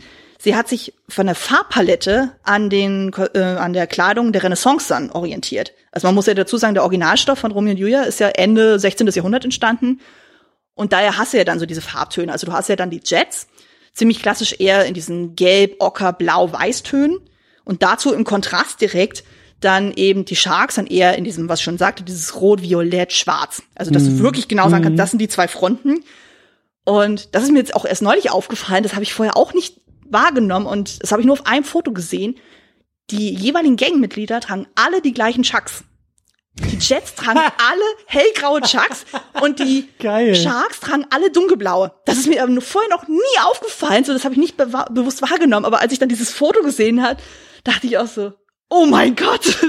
Also allein da, das sind wirklich so diese ganz kleinen subtilen Sachen, wo man denkt so, wow. Also vielleicht ist das so bei der Aufnahme in die Gang kriegst du erstmal so einen Schuhkarton äh, ausgehändigt. ja, so, alle anderen Farben musst du jetzt wegwerfen. Ja. Das ist jetzt deine neue ja, äh, Schuhbekleidung. Oh Gott, jetzt habe ich irgendwie so eine Assoziation mit dem Film Stoker mit Mia Wasikowska, wo sie ja auch irgendwie jedes Jahr zum Geburtstag äh, immer dasselbe Paar Schuhe kriegt, nur immer so eine Nummer größer. Oh Gott. Ja, den habe ich auch mal geguckt, aber ja. das ist auch ewig her. Von Park Chan-wook. Hm. Aber zu viele Abschweifungen. Ich wollte gerade sagen, wie, wie kommen wir da jetzt wieder zurück? Nein, also ähm, zum zurück. Kostümbild selber. Also das hast ja, also wo man das auch zum Beispiel sehr gut ähm, aufführen kann, wie Kostümbild funktioniert, ist zum Beispiel an der Figur Maria. Mhm. Also was ich auch immer sehr gerne gemacht habe, auch im Studium und auch immer versucht habe bei der Arbeit zu machen, ist, dass man eine Kostümdramaturgie erzählt. Also dass dann wirklich die ähm, das Kostümbild immer was über zur Geschichte beiträgt und dass es auch wie nicht so eine Entwicklung macht. Du siehst es bei Also, also äh, ähm, ähm, quasi die, die Geschichte visualisiert oder genau. den Zustand der Person, mhm. emotionalen Zustand im Laufe dieser Geschichte halt irgendwie auch in den Klamotten sichtbar Genau, machen. also mhm. ja. das kann ja verschiedene Funktionen sein. Das kann dann das Innenleben darstellen, es kann, wie zum Beispiel bei den Gangs, kann es ja eine gewisse Uniformität äh, auch ähm, erzählen. Ja. Oder Maria, die bei diesem, bei diesem äh, Ball, bei diesem Tanzabend äh, da ja äh, quasi dem Hof präsentiert wird genau. und das in unschuldigem Weiß. Genau, also das, das ist natürlich. Es gibt ja immer diese Farbkodierungen. Also ja. das ist einfach, es gibt so diese klassischen Kodierungen, also eben Weiß der Unschuld und Rot ist dann halt so Leidenschaft, Liebe, Hass und Hasse nicht gesehen. Mhm. Es gibt aber auch so Sachen, dann wo das auch gerne mal umgedeutet wird. Das hängt immer vom Film dann noch ab und vom Regisseur, was er was wie erzählen will. Aber in dem Fall kann man wirklich schon ziemlich genau sagen, okay, sie fängt in Weiß an, komplett weiß, hat dann noch, gerade bei diesem Beikleid, sie sagt ja sogar noch, während sie diese Anprobe dann hat so, oh, weiß ist was für Babys, die will das überhaupt ja, nicht. Ja, ja, und ja, will sogar noch den Ausschnitt tiefer haben. Also ja, sagt ja auch ja, viel über sie. Und ich meine, das Kleid ist wirklich schön, aber es ist halt wirklich eher so ein bisschen Püppchenartig. Ja, ja, ja. Und wo man noch ein bisschen sagen kann, okay, da ist noch irgendwas anderes. Sie hat ja diesen roten Gürtel auch und die roten Schuhe. Also das zeigt ja auch äh, wiederum, okay, sie ist Teil eben der Puerto Ricaner. Also das, dadurch ist ja schon eine gewisse Verbindung. Sie ist ja nicht so ein völliger Fremdkörper, sondern sie gehört da auch dazu. Mhm. Und ähm, das ist auch so geil. Dann direkt in dem ersten Gespräch mit Anita sagt sie sogar noch so, können wir das Kleid nicht rot färben? Das ist ja so ein mega Foreshadowing zu das, was am Ende passiert, wo sie wirklich im roten Kleid da auf Tony dann trifft und dann ihn sterbend im Arm hält. Hm. Und hm. genau, und dazwischen hat sie ja noch mal die Station, das ist dann im Brautladen, da trägt sie wiederum ein gelbes Kleid. Was ich für mich so interpretiert habe, dass sie versucht hat, sich farblich an Tony anzupassen, der beim Ball diese gelbe Jacke getragen hat wohingegen er dann versucht, sich eher an das Weiß dann zu orientieren. Der trägt ja wieder dieses Beige. Dann. Ah, geil. Also Vielleicht ja, ja. war es auch wirklich reiner Zufall, weil das habe ich auch schon bei Kostümbildern erlebt, dass sie einfach nur was genommen hat, so weil sie dachten, ach, das passt schon irgendwie, äh, ohne wirkliches Konzept. Aber ich könnte mir vorstellen, dass da schon eine gewisse Dramaturgie auch dahinter steckt. Dass man sagt, okay, man versucht sich dann irgendwie so. Gelb ist ja eigentlich auch so, so in der Farbpalette ist Rot ja auch noch relativ nah, ne? Ja, es ist halt wirklich so ein weicher Übergang. Du hast ja eben ein Weiß, Gelb und dann hast du eben dieses ja, ja, rote aber und dazu auch noch bei, bei, ihr am Schluss, sie hat ja diesen schwarzen Schal dann auch noch so, der wird ihr noch so übergelegt wie so ein Trauerschleier. Also boah, ey, ich muss den noch mal gucken und nur auf Kostüm achten. Also das äh, auf jeden Fall. Geil. Oder wo man das auch schon schön sieht, ist ja dann bei Riff und Bernardo, weil ähm, Bernardo hat ja eher so diese Rottöne und Riff hat ja eher diese blau-gelbtöne. Und dann beim finalen Kampf siehst du dann auch so ein bisschen so Star Wars mäßig. Riff ist dann komplett, ist er fast eher komplett weiß und Bernardo ist fast komplett schwarz. Mhm. Also wo dann auch so dieser harte Kontrast ja, auch ist. Und das sind also so kleine Elemente, woran ich mich so mega erfreue, weil ich sowas natürlich sofort sehe und denke so, oh Mensch, ist das toll und ich sehe das und es ist großartig. Aber es ist, es ist ja auch so stark, ähm, ich, ich überlege jetzt auch gerade, weil, guck mal, wir sind 61 mit dem Film. Ja. Äh, in Sachen Filmgeschichte bin ich jetzt auch nicht so ganz firm, aber es ist ja, glaube ich, also der Farbfilm ist jetzt, glaube ich, auch noch nicht so alt, ne? Also Virginia Woolf 57, glaube ich, war noch in Schwarz-Weiß, war, glaube ich, so einer der letzten. Mm, der Farbfilm kam davor schon. Also das fing ja dann an mit Zauberer von Oz und der war Ende der 30er. Ja. Da war ja schon so dieses Revolutionäre von wegen, man macht von Monochrom zu Farbe. Genau, genau. Und ich weiß halt eben so Filme wie Die roten Schuhe, Singing in the Rain, das war ja schon alles Farbfilme. Ab und Stimmt, zu mal ja, ist man ja. noch mal zu Schwarz-Weiß umgewechselt, zum Beispiel bei Manche mögen's heiß mit Marilyn Monroe. Da hat man zum Beispiel gezielt gesagt, man geht wieder zurück zu Schwarz-Weiß, weil es ja da diese Handlung gibt, so dass ja die zwei Männer versuchen, sich als Frauen zu verkleiden, um halt so so einer Mafia gegen, äh, zu entkommen. Und da hat man gesagt, so, das passt mit dem Make-up nicht. Das sieht so blöd aus in Farbe und deswegen hat man gesagt, okay, in Schwarz-Weiß funktioniert das besser. Mhm. Also dem war es wirklich eine stilistische Entscheidung. Aber hier ist es halt eben auch so, so hier wird, also der Farbfilm wird halt auch wahnsinnig zelebriert dadurch. Mhm. Ne? Also wie, wie da wirklich, also die Farbe, die springt. Ja, die springt ja wirklich immer noch so, so, so aus dem, aus dem Bildschirm. Ja. Was ich einerseits wunderschön finde, gleichzeitig aber auch so diesen Märchencharakter für mich irgendwie unterstreicht. Also es ist halt so, so leicht übernatürlich. Mhm. Weißt du, so ein Tick zu bunt für die, für die Wirklichkeit. Ja. So, und das, das, das mag ich halt. Das mochte ich bei La La Land halt auch schon, wenn sie da irgendwie in ihrem tollen äh, äh, gelben Kleid vor dem lila äh, äh, Sternenhimmel tanzen Ja, genau, da hast du ja war. zum Beispiel so, diese Komplementärsituation. Also, dass er dann wirklich sagt, du hast ja dann so diesen Farbkreis. Genau. Und gerade solche, dieses Gelb-Lila, das ist ja ein direkter Kontrast. Oder was man ganz häufig bei Sci-Fi dann sieht, ist dann solche dieser Blau-Orange-Kontrast. ja, ja. Aber Aber zum den, Beispiel bei Amelie hast du zum Beispiel diesen Rot-Grün-Kontrast. den, der steht noch auf dem, äh, auf dem Programm. Der kommt bald. Oh Gott. Der, ja, der, der, der, der, der, der ist bald hier dabei, wollte Okay. ich sagen. Ähm, aber dieses, was du meinst, dieses Rot, nee, Quatsch, dieses, dieses Grün-Orange, dieses, äh, ähm, da gibt's doch noch, eigentlich noch so ganz spezielle Farben, aber du weißt, was ich meine, was Ja. du gerade eben erwähnt hast. Ich bin das so überdrüssig. Das ist so, das ist, das ist mittel, ich finde das, das ist so, das ist So so, brei. dann. Mhm. Ja, das ist so, weil, weil jeder Film spuckt das mittlerweile irgendwie aufs Plakat und auf, auf, auf die Leinwand. Deswegen bin ich halt froh, wenn Filme davon mal wegkommen und Mhm. mit anderen Farbkontrasten irgendwie arbeiten und halt eben auch, also wie gesagt, La La Land hat halt auch einfach wahnsinnig schöne und bunte und verschiedene Kleider, Kostüme und hat damit mal ein bisschen, ein bisschen offensiver wieder gearbeitet so, und Mhm. Ja. hat sich halt nicht irgendwie vor so einem, vor so einem Brei, in, in, in so einem Brei gehüllt, sondern ja. Ja. auch die große Eröffnungsnummer ist ja auch farbenfroh ohne Ende, wie sie da alle mit ihren unterschiedlichen Farben auf dem Highway tanzen, so. Und hier bei West Side Story ist es halt, das ist ein Farbspiel. Mhm. Und das ist halt, das ist schön und ich finde das halt gut und das, das passt, das passt, das rundet so diese ganze Geschichte, dieses ganze, wie gesagt, märchenhafte Ding einfach wunderbar ab. Ja, auf So, jeden Fall. und das, das ist, ich fand es einfach sehr erfrischend fürs Auge, mal wieder was, was, was knallendes, buntes zu sehen, ähm, was halt nicht so, so breiig irgendwie, ja. wie manch andere Filme heutzutage irgendwie arbeiten. Ähm, wir haben schon erwähnt, diese, diese, äh, dieser, dieser Tanzabend. Der diese- Ball, ja, ja. oh, diese- der ist fantastisch. Diese, ich sag ja so, sie wird im Hof präsentiert, das Ja. äh, ist ja auch immer so ein, ein, ein Ding. Äh, tolle Szene, äh, ganz, ganz wunderbar mit diesen Unschärfen auch gearbeitet. So, da habe ich mich Mhm. auch gefragt, na, haben sie da irgendwie wieder die Vaseline ausgepackt und irgendwie über den, äh, äh, über den, über das Zelluloid gelegt, irgendwie bei der Abtaste, weil es ist halt, es ist, Also für alle, die jetzt nicht wissen, was wir meinen, also es gibt dann halt eben diese Ballszene, da sind ja dann halt alle möglichen Kids dann da, weil das ist halt eben quasi die Schweiz, also die neutrale Zone, wo alle dann hin können.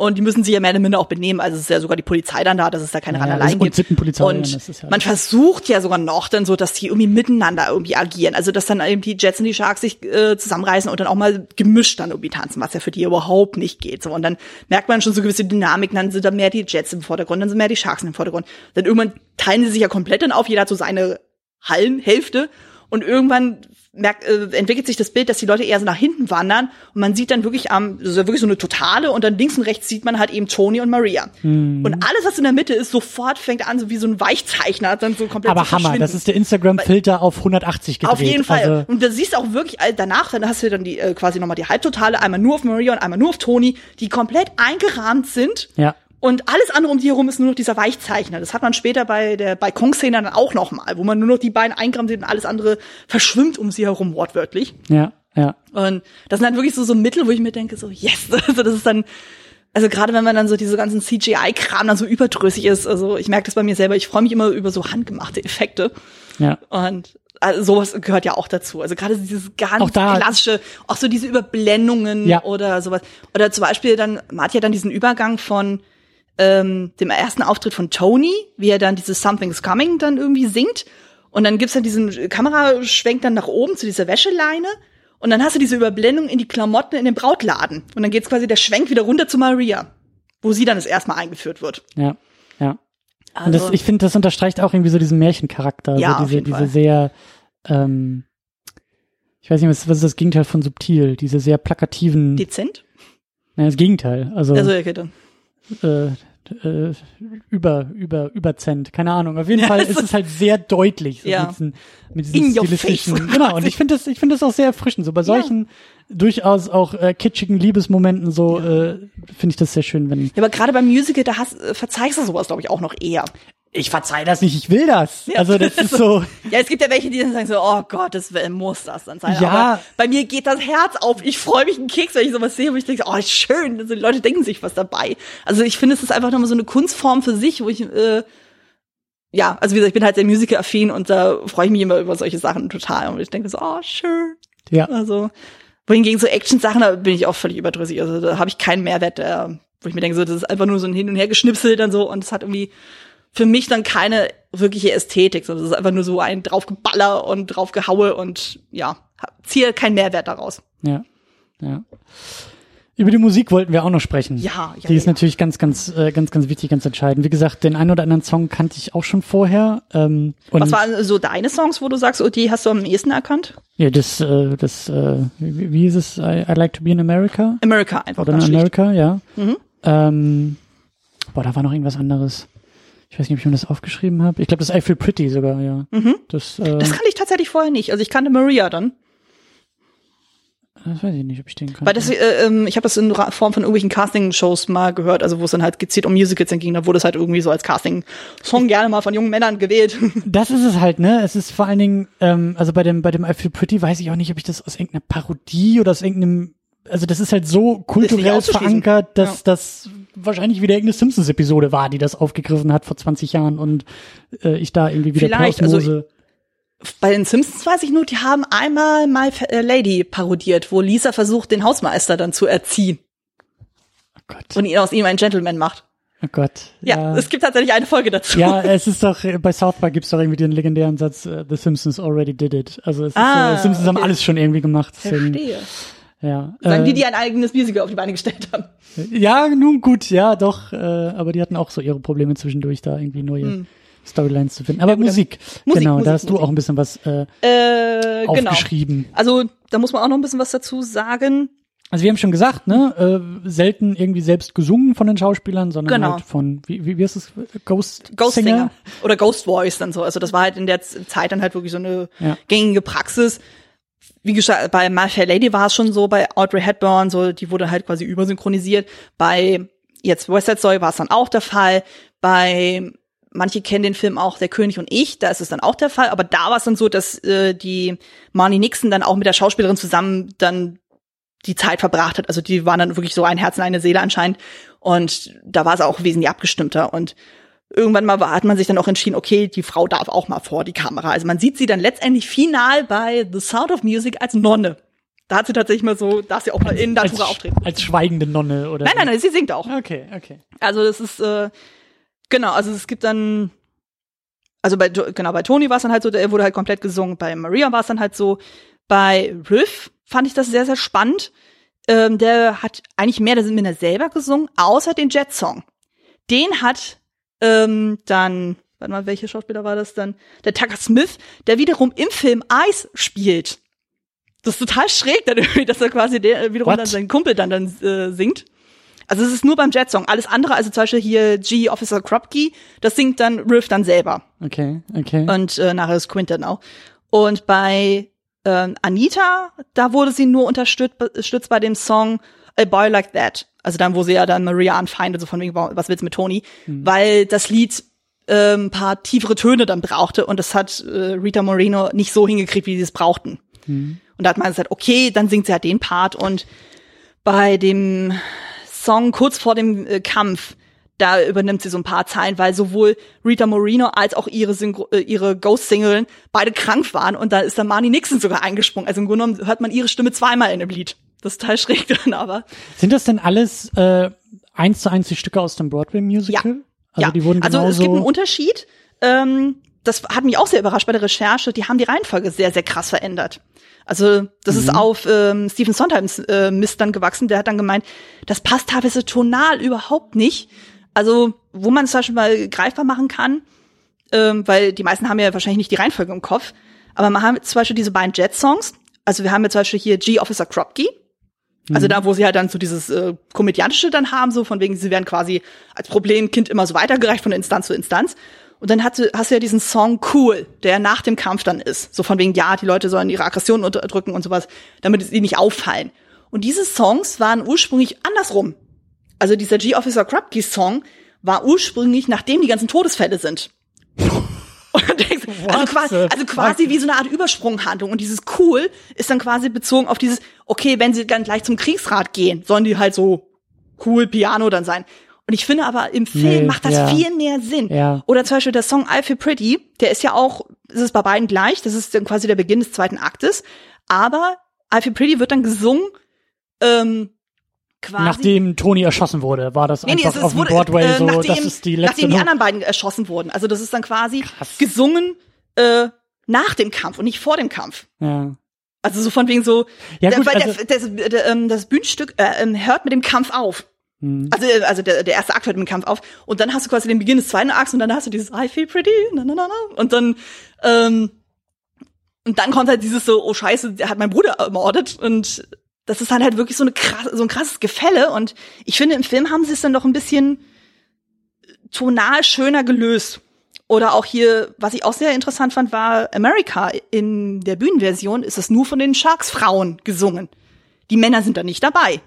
Und im Film haben sie dann halt gesagt, okay, Jungs gegen ja, Mädchen, ja. Jungs gegen Mädchen. Also dass du dann halt gezielt dann sagst, okay, ähm, also Anita ist dann halt ganz klassisch dann halt pro Amerika, weil sie sagt, okay, der Lifestyle, du kannst als Frau frei sein Hoffnung, und, ne, so und die Männer sind halt so, nee, Amerika ist halt scheiße, ist, die sind alle rassistisch und wir sind nur zum Klinkenputzen toll und sowas, aber ansonsten hm. ähm, äh, kriegen wir die Türen zugeschlagen und am besten unterdrücken wir unseren Akzent und hm. ja, also ich finde es da in dem Film dann auch besser gelöst, also ist wahrscheinlich auch wieder die Frage, okay, was hat man zuerst mitbekommen und was nicht und ich kannte tatsächlich die Filmversion eher als dann die Bühnenversion. Hast du mal eine Bühnenversion gesehen? Nein, nein. Ich hatte eine Kollegin, die war ähm, jetzt das letzte Jahr auf Welttour dabei gewesen in dem, Kost äh, in dem Team.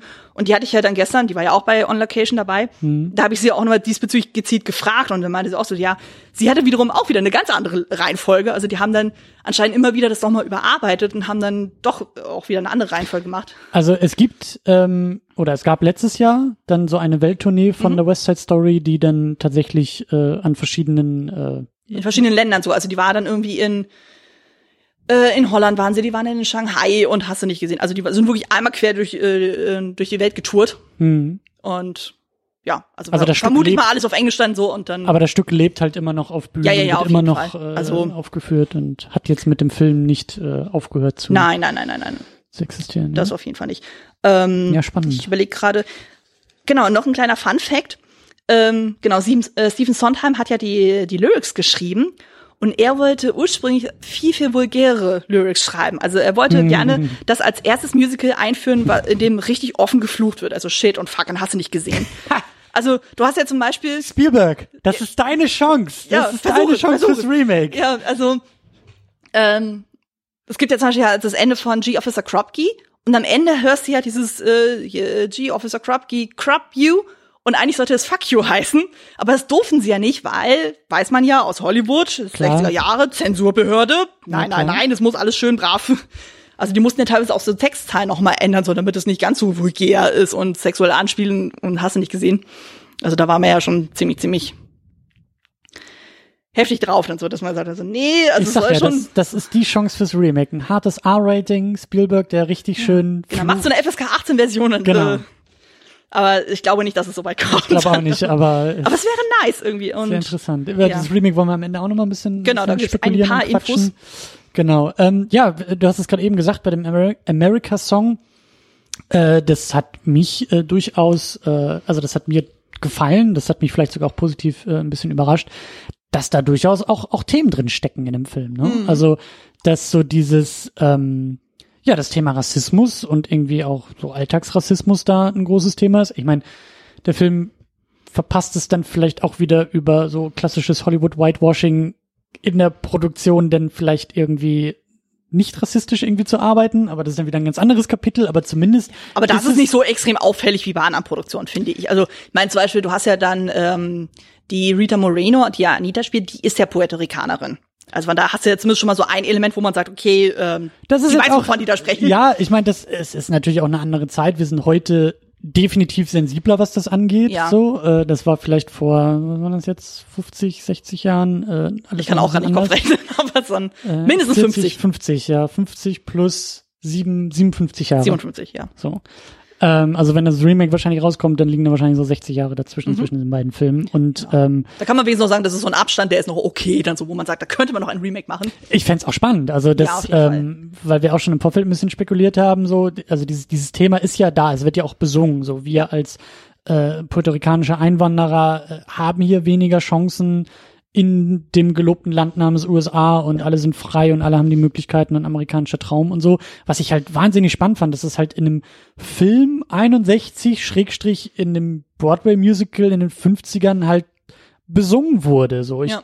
Die waren ja auch ziemlich revolutionär für die Zeit. Also die waren quasi ihrer Zeit schon voraus. Das war ja noch so vor der Zeit in den 60er Jahren, wo ja dann eben Polizeigewalt gegenüber Schwarzen zum Beispiel war oder sowas. Dann. Also ja, wo, wo, das wo ist ich halt wahrscheinlich auch, auch mit ein Grund, warum die damals den Tony für bestes Musical nicht bekommen haben, weil das schon wieder zu weitgreifend dann war. möglich, ja. Aber die haben ja damit, also es gibt sonst auch keine Musicals tatsächlich, die das Thema Rassismus aufgreifen müssen, so krass wie jetzt West Side Story. Also und vor allen Dingen, so vor allen Dingen ein in dieser. Zeit, wo das halt alles auch noch so krass äh, vorhanden war. Ja. Weißt du, das ist ja jetzt nicht wie jetzt, also das Thema Rassismus und vor allen Dingen auch in den USA ist ja immer noch da. Es Ja. ist ja nicht so, dass wir jetzt sagen, 60 Jahre später und alles ist irgendwie äh, wunderbar und passé und Nein. Polizeigewalt und äh, äh, Chancen, Unterdrückung und all das Thema ist ja riesengroß und seit Trump irgendwie größer als vorher. Mhm. Ähm, also ist das auch wieder spannend zu gucken, wie denn irgendwie da so ein Musical 60 Jahre später damit umgeht. Ja. Aber eben auch so, so, ja, ich, ich, ich fand das echt, ich fand das sehr, ich fand es sehr schön und, und, und wahnsinnig spannend, dass das halt nicht irgendwie unter den Teppich gekehrt Nee, absolut nicht. wird. Also ich wurde auch hatte sehr, sehr ich eher erwartet. gezeigt. Ja, hatte, hatte ich eher erwartet. Das ist dann eher so ein bisschen so, man konzentriert sich auf die Liebesgeschichte. Hm. Klar, das geht schon so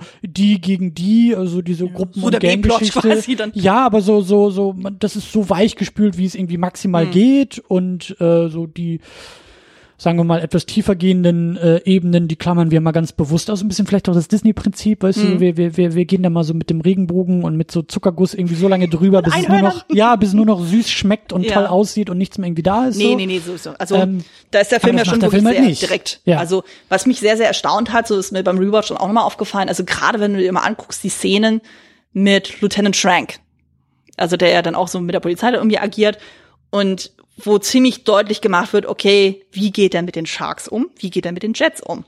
Und es wird ziemlich, ziemlich deutlich, er hat eine ziemliche, ziemliche Abneigung gegen den Sharks. Also er versucht zwar so diplomatisch wie möglich zu sein, aber allein so dieses so, ja, hier verschwindet aus dem Revier, bitte, und bei dem Bitte trägt er sich weg. Also guckt sie noch nicht mal mehr an. Ja, ja. Und du merkst dann schon so dieses Unterschwellige, oder dann, wo sie dann den Kriegsrat dann haben, und dann taucht dann Lieutenant Schwenk dann auch auf und die tun dann erstmal so alles so, als wäre alles total Harmonie. Und Schwenk denkt sich auch so, "Ah, Mensch, geil, meine Rede hat ja funktioniert und so. Ich werde noch befördert so. Aber stichelt so hardcore gegen die Sharks und so und Bernardo ist kurz vor ihm einen reinzuhauen. Und ähm, Schwenk dann ja auch noch so, ja, ich weiß, ich darf euch hier nicht rausschmeißen, das verbietet mir das Gesetz, aber ich habe eine Polizeimarke. Was hast du? Hm. Und das sind dann wirklich so ganz perfide Sachen, wo ich dann die ganze Zeit immer das Gefühl okay, ich fühle so ein bisschen mehr mit den Sharks mit. So, also irgendwie habe ich mehr Verständnis für deren Reaktion als für die Jets, weil die Jets sind teilweise echt arschig. Also gerade die, die kleinen süßen Wohlstandskinder, die nicht Ja. wissen, was sie mit ihrer Zeit anfangen sollen. ja gut, die, äh, es wird ja in dem Officer Kropke Song wird es ja schon so angedeutet, so dass sie ja auch eher aus sehr ärmlichen Verhältnissen kommen. Ja, aber die sind auch. trotzdem nicht so heftig dargestellt, also nicht so ärmlich dargestellt wie jetzt zum Beispiel die Sharks dann. Mhm. Ähm, ja, aber zum Beispiel auch diese Vergewaltigungsszene, das war für mich so unangenehm Ja, zu ja, gucken. Ich ja. fand die so, so schlimm. Und vor allem, ich habe jetzt durch eine Trivia jetzt rausgefunden, da war ich auch völlig entsetzt. Die Rita Moreno war selber mal als Kind vergewaltigt worden. Zweimal. Und sie dachte dann, ich meine, sie wusste ja vom Drehbuch her, dass die Szene kommt. Sie dachte, sie hätte es überwunden. Als sie diese Szene gedreht haben, ist sie dann erstmal völlig zusammengebrochen, hat 45 Minuten am Stück geheult und war dann völlig aufgelöst. Und Ja. dann ich so, weil es halt wirklich so krasse Wunden aufgerissen Ja, hat, diese Szene. Und wenn man diese Szene sieht, das ist ja schon so heftig. Und das fand ich zum Beispiel auch, ähm, ich hatte dann ein YouTube-Video gesehen, der sich gezielt mit der Musik auseinandersetzt. Das fand ich total spannend. Weil im Grunde genommen hast du ja dann nur diesen Mambo-Tanz bei dem, bei dem Ball und das America-Lied, wo dann die Sharks wirklich mal so sich ausdrücken können. Und ausgerechnet bei dieser Vergewaltigungsszene hörst du beide Lieder nochmal, aber eher so als Verhöhnung. Also, wo du dann, du hörst es dann quasi so im Hintergrund eher durchs Radio oder dann so, so offscreen-mäßig, aber es ist, klingt sehr disharmonisch. Hm. Und du merkst dann schon so, okay, das ist äh, hm. so äh, zwei Lieder, wo die eigentlich sehr stark sich präsentieren konnten, wird da genutzt, um eigentlich Anita wieder zu brechen. Hm. Und das fand ich so unangenehm, als es mir dann aufgefallen ist, ich auch so dachte, oh Gott, ist das furchtbar. Und auch eine krasse Szene, ja. Ja, also die äh, fand ich die so mich auch, unangenehm. Die, die, die, ja, die hat mich auch wahnsinnig überrascht. So, das, ja. das meine ich auch so mit mit mit also in der, in der zuckersüßen Disney-Fassung wäre die halt einfach nicht dabei, mhm. diese Szene so. Da hätte man vorher schon rausgeschnitten und das, ähm, ja, ist auf jeden Fall ähm, ein krasser Moment und ähm, spricht für mich auch eher zu der Stärke des Filmes, dass das irgendwie auch mit da drin ist. Ja, auf jeden Fall. Das ist, ähm, ja, das äh, sag ich ja, also da, da ist, da ist mehr drin, ähm, als ich ursprünglich dachte. Ja. Also von daher bin ich auch der Meinung, also der Film würde heute genauso gut funktionieren, als wenn man das jetzt in, in heutiges ja. Setting setzen würde. Ja. Also jetzt so plump gesagt, selbst in Deutschland würde es funktionieren. Wenn du dir allein anguckst mit den Syrern oder sowas, ist es ja so ein ähnliches Verhältnis. Ja. Und also überall, wo es dann das Thema Einwanderung was, und was halt auch wieder so auf diese ursprüngliche Romeo und Julia Geschichte finde ich so so also die ist halt auch noch aktuell. Ja, ja, auf jeden Fall. Weißt also, so diese ganze Thematik, also du hast ja dann eben so zwei Linien aus zwei verschiedenen Welten. Familien, Welten, Bereichen, ja, sonst ja. irgendwas dann so. Das funktioniert ja immer. Die, die Geschichte ist ja ur, uralt. Also selbst die Version, die wir kennen von Shakespeare, das ist ja jetzt auch nur eine Adaption. Also das beruht ja wiederum auf einer anderen Geschichte, die doch deutlich älter ist. Mhm. Also das Motiv selber oder das Trope, ich nenne es jetzt mal so, ist ja uralt. Ja. Also. Ja. Und das kannst du ja in jederlei Setting dann machen. Und ich bin auch der Meinung, dass der Film das auch wirklich sehr gut löst. Also wenn man sich guckt, anguckt, wie das, ähm, die Originalgeschichte ist von Romeo und Julia, du hast ja eben diese zwei Familien, sind beides Adelsfamilien. Und dann heißt es ja immer so diesen Star-Crossed äh, Lovers und hast du nicht gesehen. Und wo das alles deutlich, deutlich diplomatischer noch irgendwie abläuft. Und dann hast du ja dann diese Schwertkämpfe und hm, und das ist alles, ja, einfach deutlich schwerer, auch so von der, von der Sprache her. So. Und ähm, ja. dann hast du diesen Film, also ich kann das ja sehr gut nachvollziehen, wie es ist, sowas modern zu adaptieren. Also ich hatte im Studium, also wie gesagt beim Kostümbildstudium, wir hatten ja auch zwischendurch mal Dramaturgie und wir hatten zwischendurch mal Semesterarbeiten, wo es dann darum ging, zum Beispiel dann eben alte Stoffe modern zu ähm, adaptieren. Mhm. Und dann musst du natürlich auch überlegen, so, okay, du kannst gewisse Sachen nicht eins zu eins so übersetzen. Das funktioniert in der heutigen Welt nicht. Also ja, ja, ja. du musst, du musst gucken, wie wie transformierst du die Bedeutung? Nicht das Gesagte, ja. weil das Gesagte, Sprache ändert sich, ja. Kodierung ändert sich. Das, was Deswegen du da irgendwie funktioniert zeigst. für mich zum Beispiel der Best Lerman-Film nicht. Da haben sie es ja zum Beispiel so gemacht, da haben sie ja dann so dieses, ähm, also dem mit DiCaprio und Claire Danes. Mhm. Ich weiß nicht, ob du den gesehen hast. Hm, ich glaube nicht, nee. Okay, also auf jeden Fall, der ja auch Moulin Rouge gemacht hat und äh, ähm, The Great Gatsby. Also halt wirklich sehr, sehr pompös und so viel. Und ähm, ja, also da ist das Problem, dass es ja doch sehr modern und sehr schrill und bunt alles inszeniert, aber sie haben die Sprache so gelassen. Mm. Und das kannst du natürlich machen. Ich meine, Joss Whedon hat es ja auch mit einem Shakespeare-Stück gemacht, aber das war viel, viel subtiler. Und da hat man immer so das Gefühl, okay, DiCaprio und Claire Danes, die wussten nicht, was sie da sagen. Also die haben da so ihren Text dann gesprochen und das war dann so, nee, so gibberish, so Fantasy-Sprech ja, statt also, irgendwie, ja, ja. Also das war dann irgendwie eine ganz, ganz, ganz gruselige Adaption, wo ich äh, keinen Zugang dazu gefunden habe, wo ich sagte, nee, das funktioniert einfach nicht. Und das finde ich, haben sie bei jetzt hier West Side Story deutlich schöner gelöst, dass man wirklich überlegt hat, okay, man hat diese Geschichte, man hat so diese Eckpunkte. Ich meine, das ist ja klar, du hast dann eben diese zwei Gangs oder halt so diese zwei äh, Konfliktpunkte. Mhm. Du hast dann den Ball, du hast die Balkonszene, du hast dann die Hochzeit, du hast dann den finalen Tod von den zwei Anführern, du hast dann den Tod von mindestens einer Hauptfigur hm. und dann halt diese finale Hassrede, die ja dann im Original ja dann eigentlich vom von dem Fürsten von Verona, also da dem äh, die Stadt ja gehört, so dann eigentlich gesprochen wird und dann zu den Eltern, so von wegen so hier, hm. seht mal, was ihr da gemacht hat. Und hier haben sie es ja so umgemünzt. Im Grunde ist es ja eigentlich ja Lieutenant Schrank, der so ein bisschen diese Rolle dann hat, aber der ist nicht, äh, der ist nicht äh, unparteiisch der hat ja eindeutige Tendenzen dann zu den Jets mhm. und er sagt am Ende nichts. Der mhm. steht einfach nur da, guckt zu Maria, macht nichts. Überhaupt diese ganzen Wachsen sind eigentlich ganz, ganz komische Figuren. Aber vielleicht sind wir da auch schon bei dem, bei dem Thema Remake so, weil ähm, ich habe den, ich habe den geguckt und mir ist das erst hinterher eingefallen, aufgefallen. Ach ja, Spielberg. Ja. Da kommt ja irgendwie was so innerhalb der nächsten Jahre. Genau. Und ich muss ganz ehrlich sagen, das ist so. Ich bin da so ein bisschen zwiegespalten, weil jetzt ich bin selten in einem Lager, das irgendwie sagt, oh Remakes und und äh, das ist so. Ähm, Remakes sind völlig in Ordnung. So prinzipiell. Hm. So, Scarface ist auch ein Remake, wenn wir sagen, so. Die Fliege ist ja auch ein Remake. 61, dieser Film basiert auf einem Broadway-Musical. So, Ja. das ist nicht. Hollywood hat schon immer so funktioniert, dass die Materialien und Stoffe genommen haben, die schon. Wir erfinden irgendwie- nicht das Rad neu, also. ja, genau. So. Und das ist auch kein neues Phänomen, was jetzt irgendwie erst in den letzten zehn Jahren entstanden ist. Es ist vielleicht alles ein bisschen äh, schlimmer geworden oder hat sich vielleicht ein bisschen zugespitzt. Da können wir gerne drüber diskutieren. Aber wer so tut, als ob irgendwie seit zehn Jahren das Kino tot ist, weil alles so, da äh, müssen wir uns mal irgendwie beim Bierchen hinsetzen und müssen das mal, glaube ich, richtig durchdiskutieren. Was ich sagen will, ist, so ein Remake ist prinzipiell ja erstmal nichts Verkehrtes. Wenn es aus den richtigen Motivationen gemacht wird, wenn es mit dem richtigen Antrieb gemacht wird, der ist vielleicht oftmals schief, weil man sagt so, hey, da können wir so ein, da können wir nachher irgendwie gut so einen Dollarstempel irgendwie draufsetzen in die Excel-Tabelle, weil wir wissen, das bringt Geld und nicht, Ja. weil irgendjemand da sitzt und sagt, ich will's aber gerne machen, so.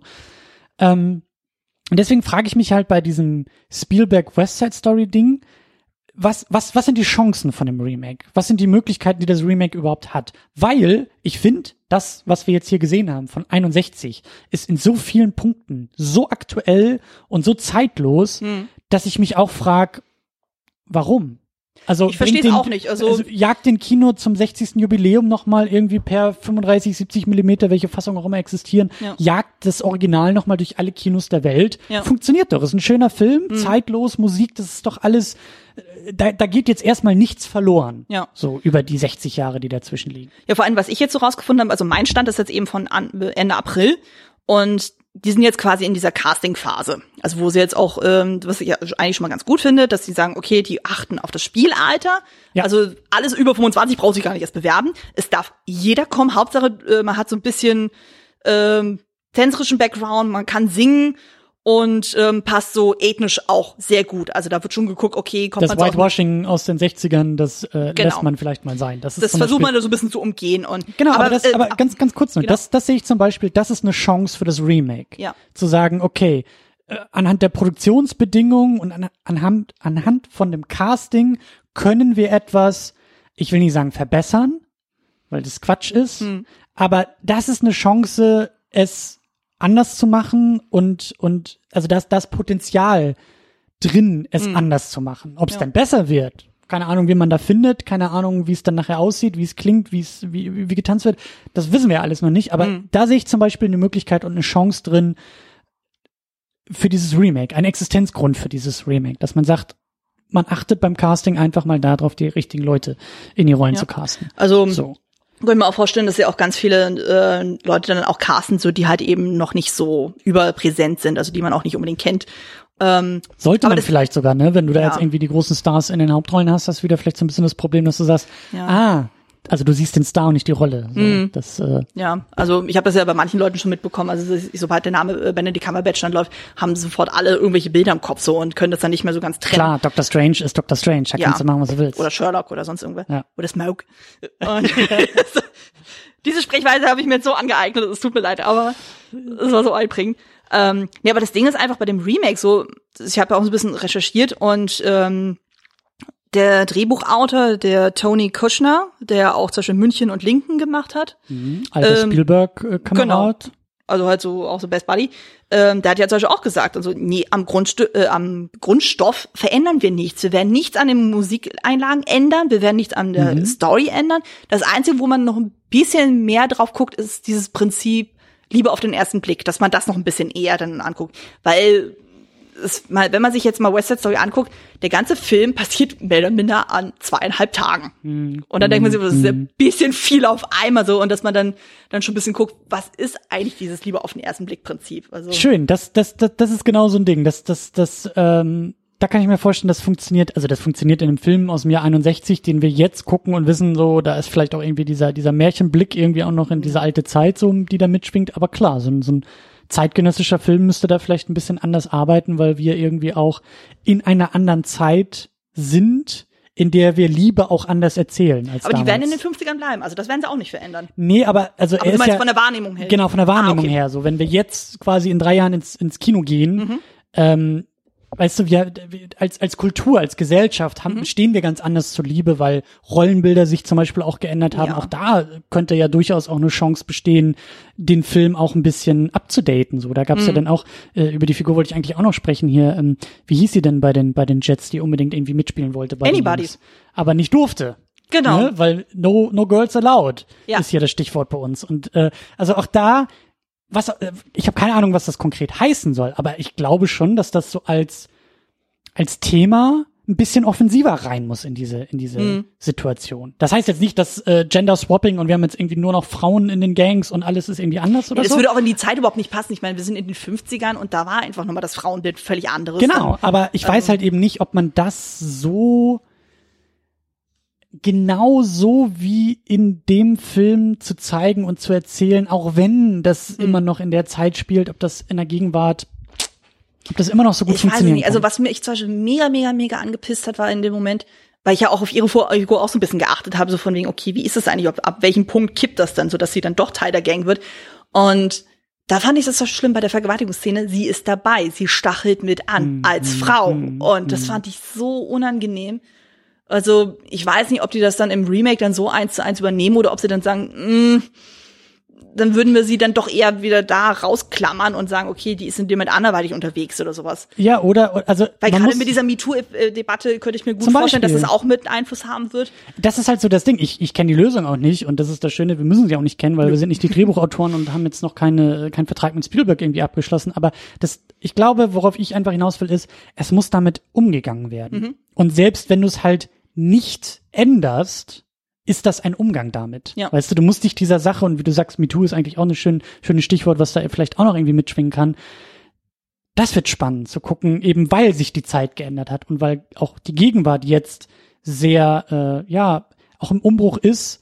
Und deswegen bin ich halt sehr gespannt, weil ich weiß nicht, ob die sich einfach komplett zurücklehnen können und sagen können, wir konzentrieren uns sklavisch auf das, was 61 gemacht wurde, weil dann sitze ich vielleicht eher im Kino und sag mir, so fucking what, warum habt ihr mir dann diesen Film präsentiert? Wir sagen, dann läuft es äh, dabei raus wie bei hier Fifty Shades of Grey. Das ist einfach nur eine 1 zu 1 Kopie und man denkt sich so, warum? warum? Oder, oder, also bei uns äh, hier in der Second Unity äh, gibt's ja, ich glaube, Tamino hat den Begriff auch damals so schön geprägt, das Total Remake, also Total Recall, das Ah, okay. Remake mit, Mhm. mit äh, Colin Farrell, bei dem wir beide damals auch gesagt haben, es gibt keinen einzigen Existenzgrund für diesen Film. Mhm. Also da ist nichts, ich habe, das war nämlich auch so die, die Geschichte, ich habe kurz davor den Original Total Recall halt Mhm. irgendwie privat geguckt so und ähm, finde den Film halt, äh, klar, Schwarzenegger und Klassiker und kein Problem so.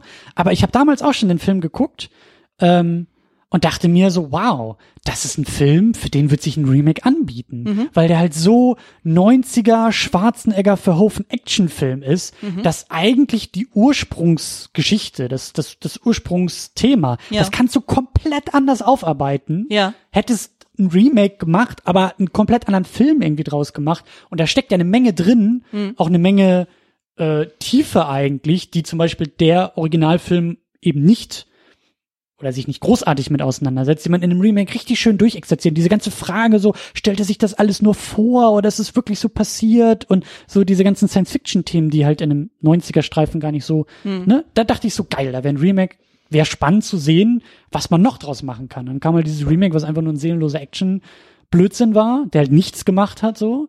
Und ähm, das ist, das ist für mich halt auch so ein Beispiel von Potenzial von Remakes. So. Ja, das verstehe ich zum Beispiel bei den Amerikanern nicht so, dass die dann immer der Meinung sind, ähm, dann gibt es zum Beispiel so gerade in Europa diverse richtig schöne Filme. Also zum Beispiel äh, vor einigen Jahren in Frankreich ja ziemlich beste Freunde. War ein Publikumsliebling. Und jetzt meinen die, die Amerikaner unbedingt das eins zu eins als amerikanische Version ummünzen zu müssen. So wo, ich mich, wo ich mich auch frage, warum? Aber Also das es gibt ist- keinen Mehrwert dafür. Nee, aber so funktioniert halt einfach der Filmmarkt da. Die Amerikaner sind es nicht gewohnt, Filme in einer anderen Sprache als Englisch zu konsumieren. Ja. Das, also, weil da einfach alles, also gefühlt natürlich für die Amis aus eigener Perspektive, alles, was an Filmen auf der Welt existiert, kommt auch aus Hollywood. Hm. So, warum sollten also Untertitel lesen? Was, was, was soll der Quatsch? So was, was halt, weißt du, das ist so, das ist so, ich, ich kann das schon nachvollziehen, einfach weil, weil der Markt so funktioniert. Der Quatsch ist halt dann einfach nur immer zu sagen, naja, wir nehmen halt das, was da irgendwie in Korea gemacht wurde, in Frankreich gemacht wurde, in Deutschland gemacht wurde, berauben das mal komplett sämtlicher Identität Ja. und stülpen so Hollywood drüber. Weil, also auch da, äh, wir hatten mal ähm, Oldboy, hatten wir mal hier als Double Feature. Tamino mag das Original sehr, sehr gerne und ist auch ein starker Film. Und dann haben wir uns dieses Hollywood-Remake da, dazu angeguckt. Und das ist ein furchtbarer Film, weil der halt komplett ignoriert, worum es in dem Original eigentlich geht. Okay. Weißt du so, und, und, und das ist so, da schüttelst du auch noch mit dem Kopf und, und sagst dir so, ja, da spielt jetzt Josh Brolin in der Hauptrolle mit und ihr habt auch ganz toll so die ikonischen, hast, hast du das Original mal gesehen? Gibt's halt so ganz ikonische Momente, wenn so das Stichwort Hammer fällt, weiß jeder, der den Film gesehen hat, so ja, da gibt's diese eine richtig krasse Action-Szene mit einem Hammer. So. Ja. Klar haben sie das übernommen und wahnsinnig technisch aufwendig irgendwie rekonstruiert und vielleicht sogar an der einen oder anderen Stelle technisch besser gemacht als das Original. Aber die perfide Pointe des Originalfilms, bei dem alle irgendwie so einen Schlag in die Magengegend bekommen haben, die dieses Original geguckt haben, das hat Hollywood einfach mal so komplett weggewischt und eben das, was ich vorhin tendenziell meinte, so diese Disney-Zuckerguss-Variante Ja. draus gemacht, wo du sagst, das hat nichts mehr damit zu tun. Das hat nichts mehr mit dem zu tun, was in dem Film, worum es in dem Film ursprünglich ging. So, und das, das verstehe ich dann halt nicht, warum man dann irgendwie auch noch anfängt, die Filme halt so zu verändern, dass man dann davor sitzt und sagt, Dass quasi die Essenz dann auch weg ist. ja, ne? also der Titel, der stimmt schon. Also äh, Oldboy ist Oldboy. Also Ja. da habt ihr schon irgendwie den gleichen Titel benutzt. Aber der Film, den ihr abgeliefert habt, der, der hat damit gar nichts zu tun. Mhm. Und deswegen, auch da wieder der Bogen, jetzt kommt's nämlich, Achtung, Überleitung, West Side Story, äh, ist halt auch die Frage, was, was willst du? Also entweder machst du da eine 1 zu 1 Kopie von, Mhm. so, und äh, adaptierst da halt mal gar nichts und ignorierst die Gegenwart komplett Mhm. und, und fängst da an, irgendwie äh, dich in die 60er oder 50er zurückzusehen und ich glaube nicht, dass es funktionieren kann, weil ähm, sich in 60 Jahren dann doch auch ein paar Dinge ändern so. Hm. Dann, dann sagst du auch, was, was, soll der Film? Wir haben das Ja. Original, was willst du von uns? Oder er verändert halt eine Menge und dann ist halt auch die Frage, wie viel kannst du verändern, bis es halt nicht mehr West Side Story ist. Ja. So.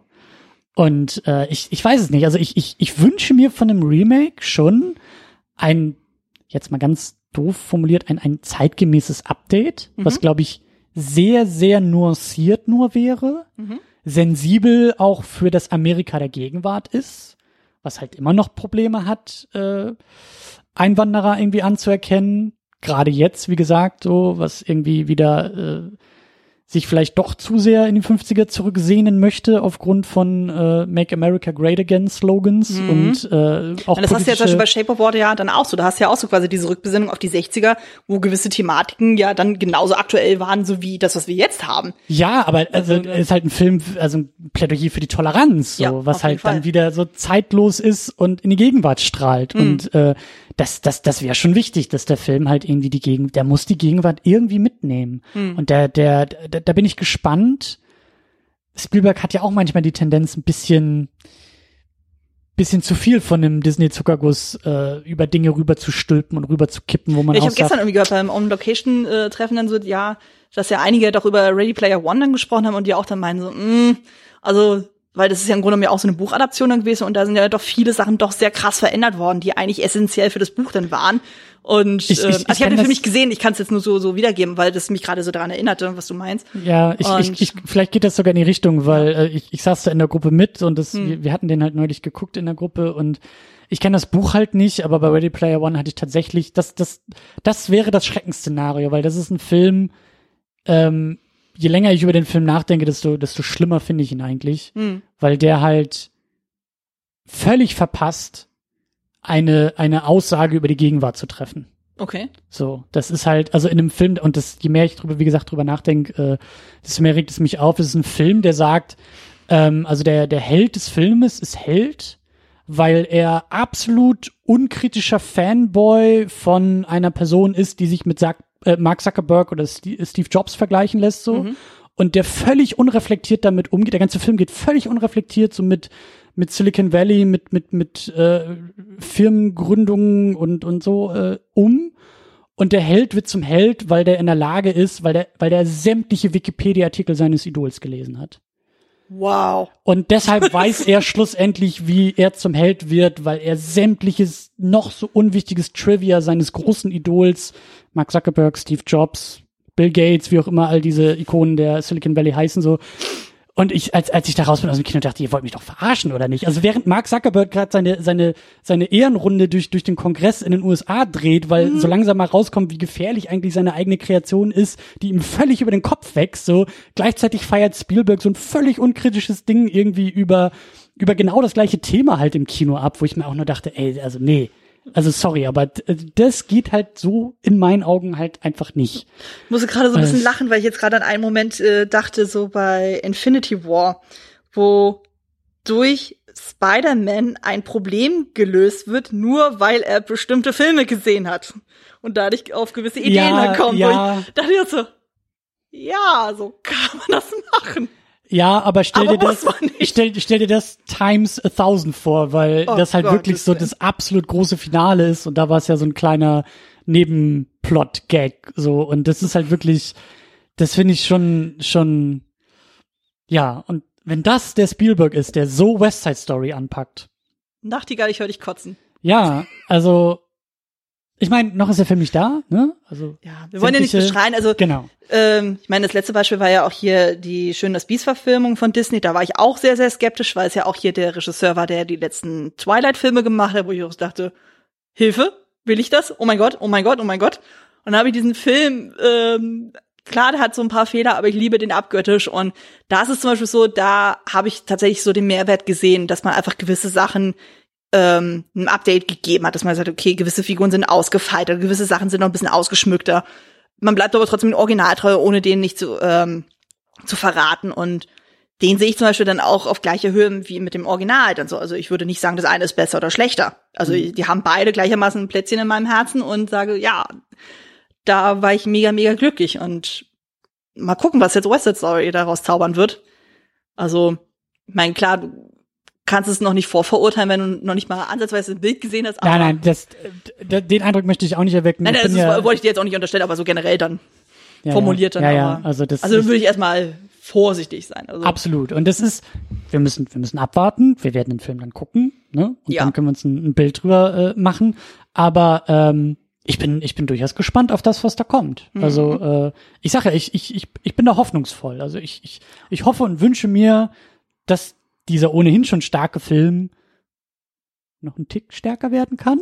So. Das also vielleicht haben wir ja Glück Optimum. und der regt dann eine neue Generation dann an, sich ja auch dann eben mit dem Musical zu beschäftigen und auch mit dem Ja, Originalfilm. absolut. So. Also Ich hoffe auch, dass der Original dann noch mal wirklich so Kinotouren äh, Ja. machen wird. vielleicht gibt's also, sogar ein Double Feature, man weiß es ja nicht. Also wär, würde sich auch anbieten. Ne? das, äh, das, Mal ich- gucken. Also, Soll, soll, sollten Kinos hier zuhören äh, in Berlin? Ich würde schon mal eine. Karte, eine Karte vorreservieren. Also Ja, äh, genau. gerne. Aber das, ähm, das, ach, den, den, den müsste man eigentlich, also West Side Story sollte man schon mal im Kino gesehen haben, oder? Also, ja, also ich habe ja zu Hause Gott sei Dank so einen großen Fernseher und das macht dann einfach schon echt viel her. Dann so. Ja. Also das sollte man bloß nicht auf dem Laptop gucken oder sowas. Also Nein, da tut dem Film keinen Gefallen. Auf dem 4 Zoll Telefon, wie sich das gehört. Schön auf dem, Ja, auf dem so iPhone. Oh Gott, oh Gott. Nee, nee, nee, nee. Also wenn dann schön groß auf Leinwand. Also der Film ist so. Aber nochmal äh, Ja. zurück zum Thema Musicals. Ähm, da wollten wir ja auch noch ankommen. Ja. Ähm, hast du ja auch schon erwähnt, dass bei mir äh, ein Interesse geweckt wurde, sagen Mhm. wir es mal so vorsichtig, zu, zu La La Land. Ähm, ich da bisher auch ganz gut, ähm, glaube ich, unterwegs bin. My Fair Lady äh, hier geguckt und besprochen mit der guten Sabine. Jetzt äh, West Side Story. Ähm, Schön und das Biest hatte ich sogar auch geguckt. Also jetzt dieses, Mhm. dieses jüngste, diese jüngste Verfilmung. Die hat mir nicht ganz so gut gefallen. Ja, aber da kann ich auch ein bisschen verstehen, warum man dann so keinen Zugang findet. Bei mir ist es halt wirklich so, ähm, generell auch das Märchen so ist einfach bei mir ganz, ganz, ganz, ganz äh, tief verankert. Weil das war einfach so einer meiner ersten Filme, so die ich gesehen habe. So, ich war so ein absolutes Fangirl. Ich habe darüber meine Bachelorarbeit geschrieben. Und das ist einfach, was bei dir Superman ist, ist bei mir eben dieses ich, schöne ich habe schon gerade diese Verbindung gezogen. Genau, das war so. ist einfach bei mir dieses Trope. Also eh, mir ist es auch in all den Jahren jetzt so aufgefallen. So ich gucke ja leidenschaftlich Filme und ich habe dann schon gemerkt, man hat ja manchmal schon eine gewisse Affinität zu gewissen Tropes. Und bei mir ist es halt genau Absolut. das. Deswegen finde ich so Filme so großartig, wie zum Beispiel VW Vendetta, Hellboy, Das wandelnde Schloss, Shape of Water. Das sind dann einfach so diese Themen, ähm, deswegen war ich mir auch nicht sicher, ob mir West Side Story gefallen würde, weil ich finde dieses Prinzip, dieses äh, man beginnt sich zing, man ist verliebt und so finde ich persönlich so mega unrealistisch, weil ich denke mir so, so funktioniert die Welt nicht. Und das, oh, no, Und- ich liebe das. Genau das, Ja, genau das liebe ich bei fangen, Filmen. In dem Film fangen die das so schön ein. Ja. Also das, Das ist, du hast recht, das ist natürlich sehr fein, also die, die, die Linie ist sehr Ja. fein gesetzt. Also, ähm, das kannst du ganz schnell ganz falsch machen. Ja. So, das, das äh, stimmt schon. Das, Ja, vor allem, äh, die haben das hier in dem Film auch sehr gut verpackt, obwohl die sich eigentlich nicht mochten. Also vor allem sie ihn nicht. Also man munkelt so ein bisschen, dass sie äh, lieber einen anderen Spielpartner gehabt hätte, also Natalie Wood. Und äh, Richard Balmer meinte da auch so im Nachhinein, er hat überhaupt nicht verstanden, warum, warum mag sie ihn denn nicht und so. Also es war nicht nachvollziehbar.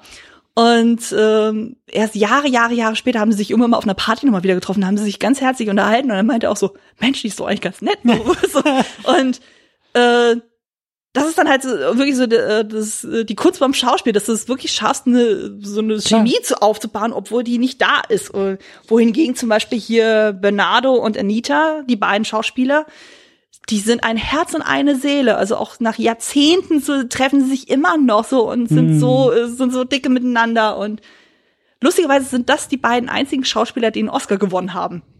Die anderen beiden sind noch nicht mal nominiert worden. Meinst du, das ist so der, der, der Oscar-Club, der da so ein bisschen die Freundschaft. Weiß ich nicht. Weiß Man ich trifft nicht. sich so im Geheimen, so in geheimen Labors unter der Ja. Erde in Vulkan als Ja, Oscar-Preisträger. das Ding ist ja auch, äh, dass Natalie Wood relativ früh gestorben ist. Also die ist ja ganz, ganz tragisch ums Leben gekommen. Ja, ja, es gibt da so eine ganz, ganz gruselige Backstory. Ähm, die war, ich hoffe, ich kriege das jetzt richtig zusammen, also es ist jetzt so gefährliches Halbwissen. Die war äh, bei irgendeiner Filmproduktion dabei gewesen und da hat sie unter anderem mit Christopher Walken zusammen gedreht. Und sie war zusammen mit ihm, ihrem derzeitigen Mann, den sie dann hatte, und mit dem Bootskapitän waren sie irgendwie ähm, im Boot unterwegs gewesen und waren irgendwie so an, ähm, auf dem Wasser. Und irgendwie mitten in der Nacht ist sie ertrunken. Und es gab lang, man weiß nicht, was da los ist und ähm, der Fall ist bis heute noch ungeklärt. Also man Ach ist davon ausgegangen, Scheiße. es war ein Unfall. Ähm, das, weil sie, ihre Leiche wurde ja dann irgendwann gefunden. Und ihre Schwester meinte aber wiederum, das kann kein Unfall gewesen sein, weil die Frau hatte Angst vor Wasser. Die wäre nie freiwillig alleine ins Wasser gegangen. Und man hat dann irgendwann noch mal ihre Leichen ähm, dann obduziert und hat dann noch mal so Kratzspuren gefunden. Und der Captain glaubt, dass, äh, weil er meinte, er hätte einen Streit gehört zwischen ihr und ihrem damaligen Mann. Und er glaubt, der Mann ist schuld, dass er sie aus Versehen umgebracht hat. Ach du Scheiße. Ja, ja, also das sind, das sind, das sind so diese ganzen gruseligen Stories dann so und du denkst dir auch so, scheiße. Ich habe das auch nur rausgefunden, weil ich halt ein ziemlicher Fan von Walken bin. Und da habe ich das durch Zufall rausgefunden, weil ich kannte vorher den Namen Natalie Wood auch nicht. Ähm, bin jetzt mit ihrer Filmografie nicht so vertraut. Und da habe ich das, äh, da so die Verbindung gezogen. wo Ich dachte, oh, die ist das. Hups. Also, ich meine, gut, das- ich weiß nicht mehr, wie alt sie jetzt geworden ist, aber das war irgendwann in den glaub, 80ern. Anfang, Anfang 40, 43, 41. Ja, ja, irgendwie so in dem Dreh dann so. Also jetzt bei West Side Story war sie 22. Hm. Um mal so ein Alter zu nennen. So, also sind ja alles noch verhältnismäßig jung. Also die älteste in der Runde war, glaube ich, jetzt eben Rita Moreno als Anita. Die war 29. Alle anderen waren eben zwischen 22 und 26 Hm, hm, hm. in dem Dreh. Ja, aber nochmal zurück zu, zu Musicals. Also Ja. wo, wie, wie ist denn bei dir so, woher kommt denn diese Musical-Liebe? Was ist diese Musical-Liebe? Warum schaust du Ähm, Musicals? Ich glaube, das hängt viel mit der Kindheit zusammen. Also, weil, ich meine, klar, äh, gerade, ich meine, ich bin 86 geboren, habe auch ganz viel diese Disney-Phase dann auch miterlebt. Und Klar. ich denke mal, ähm, also gerade so diese Klassiker, eben Schön das Biest, Ariel, Aladdin, König der Löwen, hast Ja, du nicht gesehen, alles, was noch 90er, davor irgendwie war. Ähm, bin ja auch mit den älteren Klassikern aufgewachsen, also was weiß ich hier, die Hexe und der Zauberer, Robin Hood und sowas, das ist ja 60er, 70er. Und hatte da schon so eine gewisse Affinität. Und ich glaube so, ich meine, es gehört zwar auch zu Disney, aber Mary Poppins hat, glaube ich, sehr, sehr viel ausgelöst. Ähm, das ist ein Film, der bei uns in der Familie doch ziemlich hochgehalten wird. Also bei mir Hm. und meiner Mama, wo wir denken, oh, ist das schön. Und der läuft ja jetzt auch gerade in Hamburg äh, dann als Musical, also als Bühnenstück dann auch. Ähm, da traue ich mich aber noch nicht, den zu gucken, weil sie die Lyrics nochmal neu übersetzt haben. Und das klingt natürlich sehr, sehr anders als das, Ja. was Okay. ich da als Ja, Kind klar. damals gelernt Ja, ja, habe. klar. Und wo man immer die ganze Zeit so, so innerlich zusammenzuckt und denkt sich so, das klingt nicht richtig, das ist nicht so, wie ich das wahrgenommen habe. Und Das ist auch dann so, so, ähm, äh, so Muscle Memory, ne? Das Ja. ist nichts, äh, was man bewusst dann macht, sondern man Genau. zuckt halt so zusammen, weil man irgendwie, weil man, weil man das spürt. Ja. Und, ja, ja. Auf jeden Fall. Und nee, ansonsten, ich habe eigentlich immer irgendwelche Musicals geguckt und so und Aber das Also- finde ich schon mal, das finde ich schon mal ganz spannend, weil du sagst so, Disney ist ja jetzt, also klar, Disney-Filme, 90er so, Mhm. das ist ja auch mein, mein, meine Kindheit. Ähm, da würde ich jetzt gar nicht so als erstes dran denken, wenn ich, wenn ich Musical. Wenn Nee, ich, das wenn ich Ding ist Wort einfach so Musical höre. generell- Aber stimmt schon, es sind Ja. eigentlich. Es sind, streng genommen sind das auch Musicalfilme. Nicht alle, aber viele.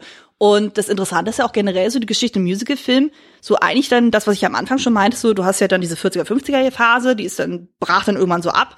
Und so eigentlich so ab den 60ern, es gab zwar immer so vereinzelt Publikumserfolge, aber eigentlich hat sich der Musical nie richtig erholt. Also, ich meine, jetzt haben wir quasi so ein bisschen so ein Revival seit den 2000ern, also durch so Filme wie Moulin Rouge, Chicago und hast nicht gesehen. Aber es ist immer noch so ein bisschen so ein Nischending. Also das ist nicht so, dass man sagt, okay, das sind so die, äh, also selbst so La La Land, wer ja eigentlich relativ massenkompatibel ist, ich nenne es jetzt mal so, Klar. selbst da findest du nicht so viele Leute, dass du sagst, okay, das ist äh, Also- deckt alle ab. Ich meine, das, ja, also La La Land hatte, hatte auch, äh, also war, war, war ein, ein Überraschungserfolg und Ja. auch was so Einspielergebnis anging, aber es war ja auch legendär. Er musste sieben Jahre Klinken putzen, bis er das Ding überhaupt mal machen konnte. Ja. Weil keiner zu, also, Es ist einfach zu risikoreich. Das Ja, also- komischerweise ist einfach Absolut. so Animationsbereich so der einzige Bereich, wo Musical-Einlagen toleriert werden. Also das, da kann man es noch am ehesten verstehen. stimmt, ja, ja. Also klar, also, Also sei es dann sowas wie eben so Disney oder Muppets oder Hm. son irgendwelche ähm, Animation-Filme, fällt jetzt spontan keiner ein, also aber zumindest so, Hm. das ist so das Genre, wo man noch sagt, okay, das ist noch okay. Also ähm, ich kenne aber auch viele, die sagen, so sobald auch nur ein Ton gesungen wird, um Gottes Willen, dann bin ich weg. ja, das ähm, war ich bis vor kurzem auch noch. Also bis La Land also rauskam, war ich das glaube, auch es so hängt mein, tatsächlich mein davon ab, mit was man anfängt. Deswegen war ich auch sehr, sehr vorsichtig bei der Auswahl, was wir dann zusammen besprechen. Weil ich weiß noch, ich hatte dann noch in den Raum geworfen Sing in the Rain und Willy Wonka. Weil ich dachte so, okay, das könnte vielleicht noch so eine Schnittmenge sein. Weil gerade so Filme wie zum Beispiel Sound of Music, der wirklich sehr, sehr, sehr, sehr kitschig ist, oder Moulin Rouge, der teilweise auch sehr hektisch ist, kann man Leute sehr schnell verprellen. Und Mhm. da dachte ich so, okay, versuch's es mal ganz, ganz langsam. Und deswegen war ich dann sehr, sehr erleichtert, als dann irgendwann äh, der Tweet dann kam, so von wegen so, nein, der Film ist gut, der Film ist gut, gut. Wisst ihr das schon? Er ist gut. Ja, so, ja, und ja, dann, ja. also, da ich schon so, oh Gott sei Dank, ich, äh, ich habe ihn nicht verprellt. Nein, nein, nein, nein. Also, alles richtig gemacht. genau. Also mit dem Film alles richtig gemacht, keine Sorge, aber ähm, ja. Nee, also von daher, also ich bin eigentlich Musical immer treu geblieben. Ich meine, das ist ja auch immer sehr stark mit so Kostümsachen dann verknüpft. Ähm, wahrscheinlich ist da auch die Verbindung noch ein bisschen größer. Also da hast du ja noch Mhm. mehr so, ähm, so Schauwerte, wo du sagst, okay, da wird einfach noch ein bisschen mehr Geld in die Hand genommen und dann gesagt, okay. Vielleicht äh, ist das auch einfach, also ich spekuliere jetzt die ganze Zeit auf diese auch ein bisschen Frage. mehr so ein Frauending, habe ich manchmal das Gefühl dann. Also nicht immer, aber viel. Ja, das ist auch so, das, das Klischee stimmt schon. Ja. Ne? Aber auch da ist das ja eigentlich, also äh, Frauen als Zielgruppe hat zum Beispiel James Cameron ja auch legendär für sich entdeckt mit Titanic und Avatar. So, Mhm. ne? Also eben nicht die klassischen äh, Männer-Action-Filme, Mhm. so, sondern das war ja, glaube ich, auch schon Teil seiner Kalkulation. Oder aber ähm, Avatar habe ich jetzt nicht so äh, wahrgenommen, so dass es dann auch äh, gezielt für Frauen dann so zugeschnitten Nicht unbedingt gezielt, aber ich habe mal irgendwie gehört, dass, dass so das Geschlechterverhältnis halt sehr ausgeglichen war bei dem Film. Was halt Ah, okay. viel bei Blockbustern dann halt eher ins Männliche tendiert. Das Ja. Mhm. ist halt eher so, die Männer nehmen ihre Frauen mit ins Kino, so die Nummer. Aber dass gerade Cameron halt irgendwie sehr, sehr gut entdeckt, dass das sehr sinnvoll ist, einfach äh, vielleicht auch eher mal die Frauen anzusprechen und dass die mal ihre Männer mit ins Ah, Kino schleppen. okay, ja, so so. in dem Kontext. Hm. Ähm, aber klar, also das ist, ich, ist sowieso auch immer schwer mit diesen Kategorien Männerfilme, Frauenfilme und sowas Ja, alles. also da, das fand ich auch immer mal so geil. Da hatte irgendjemand bei Twitter, ich weiß nicht mehr, in welchem Rahmen das war, da war irgendjemand bei Saturn dann gewesen. Und ab und zu gibt's ja mal so diese Aktion so von wegen, was Frauen schauen. Mhm. Wo dann wirklich so Filme so stigmatisiert wurden, so von wegen, okay, die gucken, was weiß ich, Casablanca und Dirty Dancing und hast du dich gesehen. Und irgendjemand mal gesagt, so, nee, das ist totaler Käse und hat dann das komplette Regal umgestellt, hat ein Foto davon mal so von Ding, das gucken Frauen und es war ja bunt gemischt mit allen so. Ich habe das so gefeiert, weil ich dachte, so, ja, also Ja. ich meine, wenn man sich äh, zum Beispiel bei mir zu Hause in mein Regal anguckt, ich habe irgendwie an die 400 DVDs zu Hause und so meine Sektion, wo ich sage, okay, das ist dann, was ich, so romantische Komödie, das sind vielleicht maximal zehn Filme. hoch, äh, so jetzt mal so grob umgerechnet. Ja, ich glaube, ich glaube, ich habe mehr romantische Komödien bei mir im Regal. Also ja, das also, ist so. Mein Musicals habe ich relativ viele. Mhm. Also ich glaube, das älteste ist tatsächlich äh, Zauberer von Oz. Und das jüngste ist halt eben schön das Biest und so, aber der Rest ist eigentlich so ziemlich verteilt. Also das ist ja auch, beim Musical hast du ja auch den Vorteil, dass du auch sehr, sehr viele Genres auch hast. Also du hast ja nicht nur die, die reine Romanze, sondern du hast ja auch manchmal so Horrorelemente, zum Beispiel mhm. Sweeney Todd, dann hast du eher sowas Komödiantisches, wie zum Beispiel Sing in the Rain und ähm, oder dann sowas ich glaub, relativ Simples, wie zum Beispiel Dr. Horrible, was ja so eher so ein bisschen so eine Parodie dann ist Mhm. und also das finde, oder was ich auch sehr, sehr, sehr großartig finde, ist zum Beispiel die Musical-Folge von Buffy. Also Joss Whedon halt so, der halt wirklich dann es geschafft hat, in der sechsten Staffel dann diese eine Musical-Folge zu machen, die quasi maßstäblich geworden ist für alle anderen Serien, die jemals versuchen, eine Musical-Folge zu machen. Mhm. Mein, ähm, hier, ähm, South, nee, nicht South Park, äh, die, doch, die haben ja auch ab und zu mal so Musical-Einlagen, aber das ist die nochmal sind große Musical-Fans. Die sind wirklich, Book of die ist Mormon auch, ist ja, Book of. Mormon ist großartig. Ich kenne nur das äh, Intro-Lied, aber selbst das ist schon fantastisch. Das, ich hab, das ist das einzige Musical, was ich jemals gesehen habe. ja, da habe ich New mehr auf Yorker- der Liste. Nee, also wirklich, äh, ich, also das, Aber das so ist schon Bühne gut. ist eigentlich gar nicht meins. Also Ja. so wirklich irgendwie ins Theater gehen oder ins Musical gehen, das ist irgendwie, da Ach, ich da ganz große so ein paar schöne. Schwierigkeiten. Aber ähm, das habe ich mir gegönnt, als ich in New York war. Das Ja. war das und das war fantastisch. Also das war wirklich. Äh, aber das, das ist der, das ist so Punkt, der Punkt, auf den, auf dem ich auch noch so ein bisschen rumgekaut habe. Ähm, vielleicht äh, ist es auch einfach, äh, das ist auch wieder so ein Henne-Ei-Problem, aber vielleicht fehlt uns auch so ein bisschen oder vielen ähm, die Übung, das Training, Musicals zu lesen. Hm. Ne? Weil dieses Vorurteil, das hab ich halt lange Zeit auch gehabt. Wirklich so dieses, und liebe Grüße an Tamino an dieser Stelle, äh, der Hi. hat, ja, also der sagt es halt immer noch, es ist ja auch voll in Ordnung so, aber ich glaube nicht, dass der dass der Bock auf Musicals hat, weil da glaube ich Mhm. auch sagt, sobald er gesungen und ja, was, was soll der Quatsch so. Aber dieses, ähm, das ist das, was ich jetzt äh, quasi neu entdecke, Mhm. wo ich mich Musicals widme, was mir eben bei La La Land so wahnsinnig äh, gefallen hat. Was hier auch so gut funktioniert, ist so dieser Märchencharakter dabei. Ja. Also es ist eine ganz eigene Filmsprache dann, eben weil, das ist ja jetzt auch keine große, wahnsinnige neue Erkenntnis, aber weil halt das Erzählen über Tanz und über Musik ganz eigene Möglichkeiten mit sich bringt. Auf jeden Fall. Also, So, was ich auf jeden Fall empfehlen würde, was dir, glaube ich, auch sehr, sehr zusagen würde, ist Singing in the Rain. Weil das ja auch ganz viel diese, dieser Blick inside Hollywood dann auch gewährt. Also, es ist so ein bisschen Richtung Hail Caesar. Also, das ist so diese, Ja, okay. du hast ja dann quasi diesen Übergang so von den, äh, von den Stummfilmen zu den Talkies. Also, wir sind da in äh, Chicago, da Ende, äh, nicht Chicago, hier Hollywood, äh, so 20er Jahre. Und du hast dann eben Gene Kelly, dann auch mit diesen sehr, sehr ausgefeilten Choreografien. Du hast hier Debbie Reynolds, also die Mutter von Carrie Fisher, die dadurch dann so brillieren konnte, die das wirklich dann geschafft hat, auch so seinen Maßstäben. Also Gene Kelly hat ja die ganzen Choreografien auch gemacht. So, so, die war, glaube ich, 19, 20 irgendwie so in die Dreh, also noch sehr, sehr jung. Und sie hat dann wirklich versucht, mit ganz, ganz intensivem äh, Training so seinen Maßstab gerecht zu werden. Und sie macht das mit Bravour. Mhm. Äh, es gibt dann ganz, ganz viele Tanzeinlagen, wo ich dachte, Respekt. Also, und das sagen auch ganz, ganz viele, dass, dass sie sagen, so gerade so Tanzmaßstäbe sind West Side Story und Sing in the Rain, so, so die oberste Klasse, ähm, an dem man sich messen kann. Also, das fand ich jetzt zum Beispiel bei West Side Story auch sehr niedlich. Ähm, hier der, der Riff gespielt hat, Russ Tamblyn, der war ja mega unzufrieden mit seiner, äh, mit seinen Tänzen in dem Film. Und mochte das eigentlich überhaupt nicht sehen. Und dann am Premierentag kommt Fred Astaire zu ihm, also die, der Tänzer überhaupt, und sagte, er find, äh, fand seine Tänze großartig. Es ist quasi der Ritterschlag Ja, schlechthin. Und dann denkst du, okay, also so schlecht kann es nicht gewesen sein. Also wenn selbst der dann sagt, so, das war großartig, was du gemacht hast. Ja, ja. Also, weil gerade jetzt bei West Side siehst du ja auch, das ist ja doch sehr, sehr, sehr komplexe Tänze auch Ja. und auch sehr dynamisch. Also es ist total lustig, wenn man so manche Talkshows dann sieht und dann alle mit diesem Schnipsen dann anfangen oder so gewisse Moves dann imitieren. Also das ist noch in dieser Popkultur da. Absolut. Also Ja, ja, es ja. ist nicht weg. Also es wird vielleicht nicht so häufig drüber gesprochen wie über andere Sachen dann so, aber es ist nicht weg. Also es gab vor einiger Zeit ähm, zum Beispiel bei Glee, also diese Musical-Serie, da gab es zum Beispiel so eine ganze Rei äh, Reihe an Folgen, wo sie dann für die Bühne dann auch ähm, West Side Story adaptiert haben und wo es ja auch um dieses Thema ging. Wen besetzt man als Maria? Wie, äh, wie inszeniert man das für die Bühne? So, wen besetzt man für welche Rolle und sowas? Ich meine, klar, die konnten da auch nicht so drauf achten, wer welche ethnische Gruppe dann hatte, aber da wurde auch dieses Thema Adaption dann auch sehr stark thematisiert. Und wo ich das Gefühl habe, okay, dadurch ist ja auch dem jungen Publikum jetzt auch wieder so ein neuer Zugang geschaffen worden, so sich damit zu beschäftigen. Also das fand ich halt generell an der Serie Glee auch sehr schön. Ich meine, klar, es war auch so ein bisschen so Daily Soap Charakter, wo irgendwie jeder mit jedem und hast du nicht gesehen. Aber die haben es dann halt geschafft, dann doch immer wieder mal so Rückgriffe zu führen, eben auch auf klassische Musicals. Und das dann einfach nochmal so einem neuen Publikum zugänglich zu machen.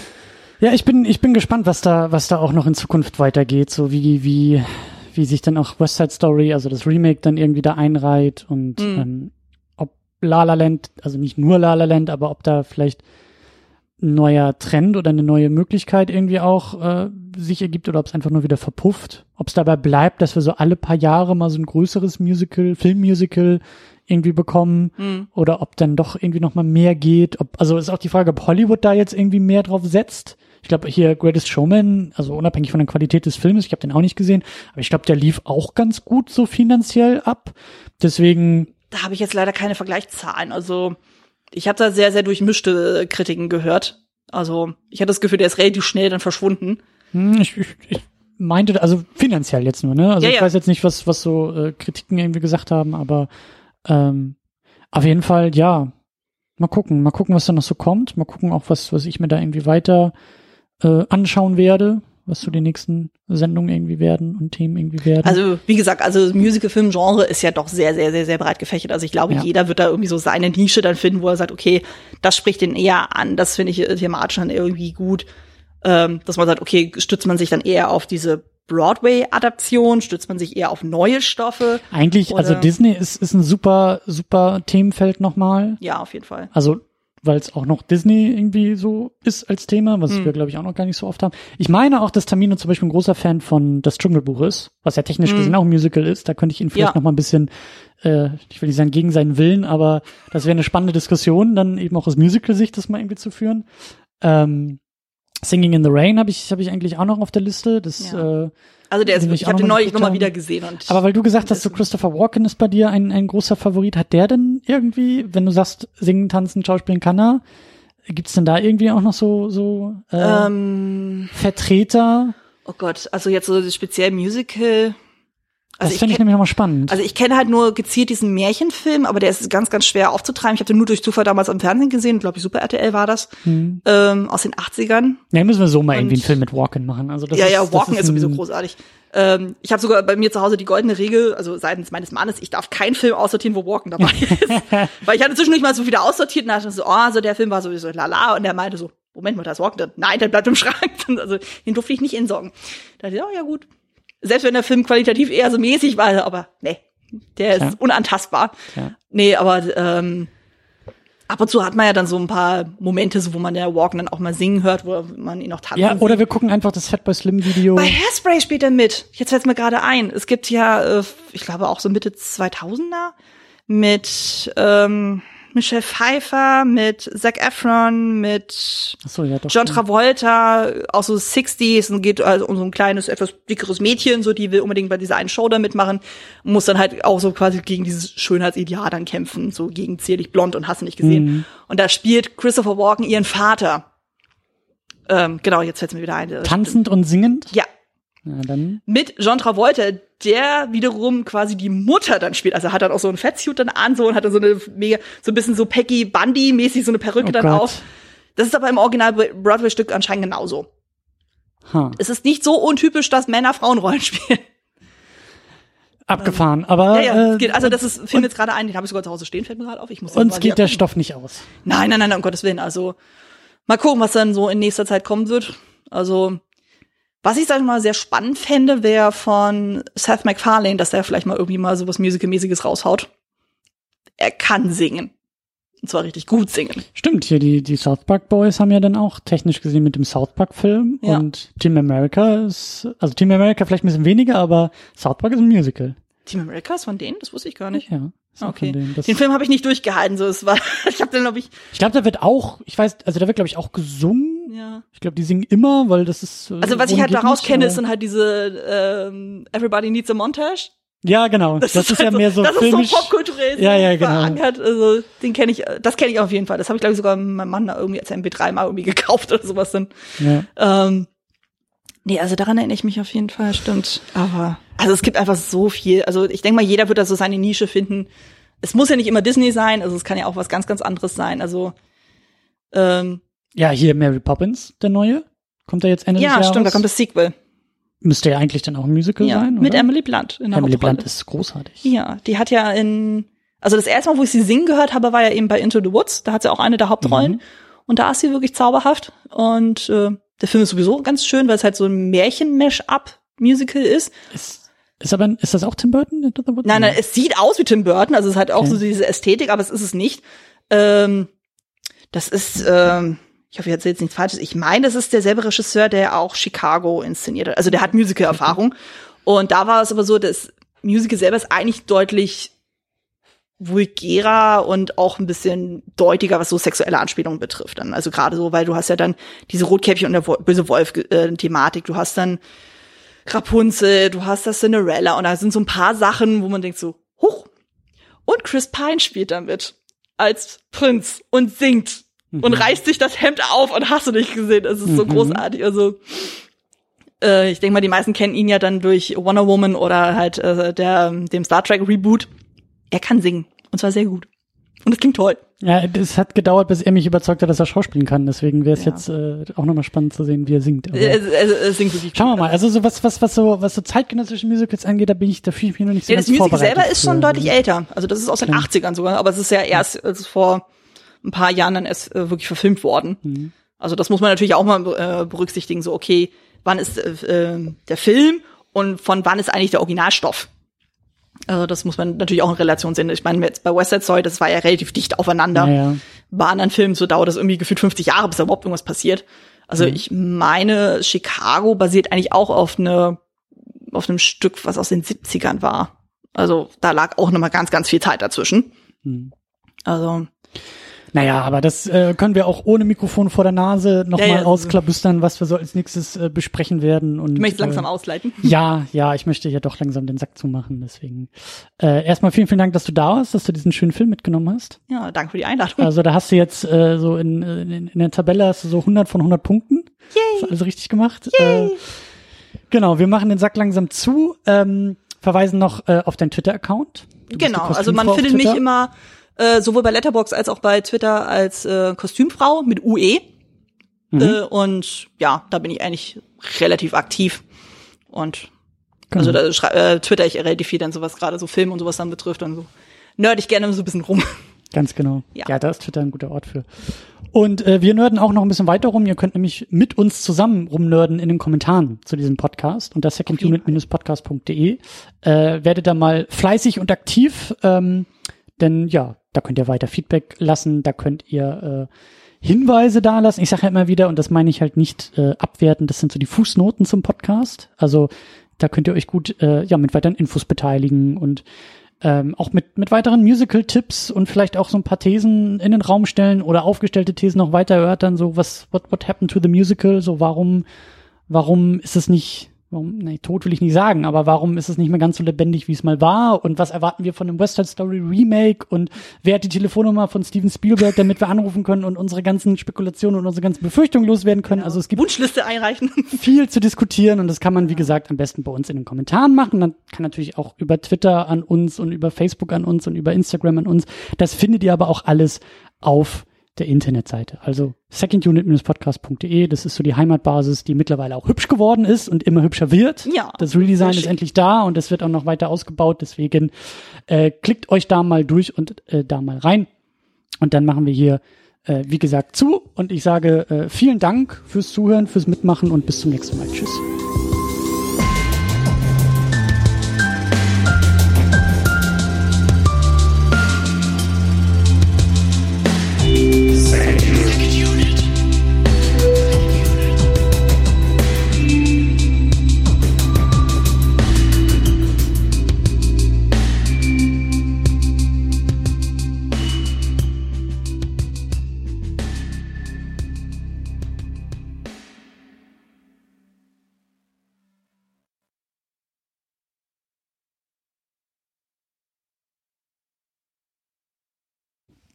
Die Second Unit ist das Ergebnis harter Arbeit. Der Podcast kostet Zeit, er kostet Energie, er kostet Geld.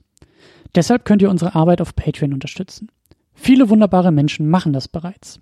Jonas Mapace, Rochus Wolf, Alex, James Vermont, Michi W., Cedric Schmidt und Jan Reppin unterstützen die Sendung mit zwei Dollar im Monat. Darüber hinaus unterstützen diese Sendung Tahiti Su, Sultan of Swing, Markus Halmitschlager, David X. Noack, Florian Primel, Sebastian, Gian Ferrari Stefan, Stefan Druwe, Rike The Midlist, Käthe, Playstar, Christian Schmickler, Jota, Steve Geiler, Ulf P., Niklas Remke, Spencer Stewart, Lars Rühmann, Inge, Stefan Manken, Sonja Bethge-Jele, Jan und Timo Gerdau mit jeweils 5 Dollar im Monat. Für diese Summe erhalten Sie Zugang zu unseren State of the Unit Podcasts und den eigentlich supergeheimen Podcast-Notizen. Darüber hinaus unterstützt uns auch noch Thomas Jaspers mit 10 Dollar im Monat. Euch allen ein großes, großes Dankeschön. Vielen Dank für eure zahlreichen Pledges auf Patreon. Ihr seid großartig. Wenn du die Second Unit auch unterstützen möchtest, dann kannst du das tun. Unter patreon.com slash secondunit. Vielen Dank dafür.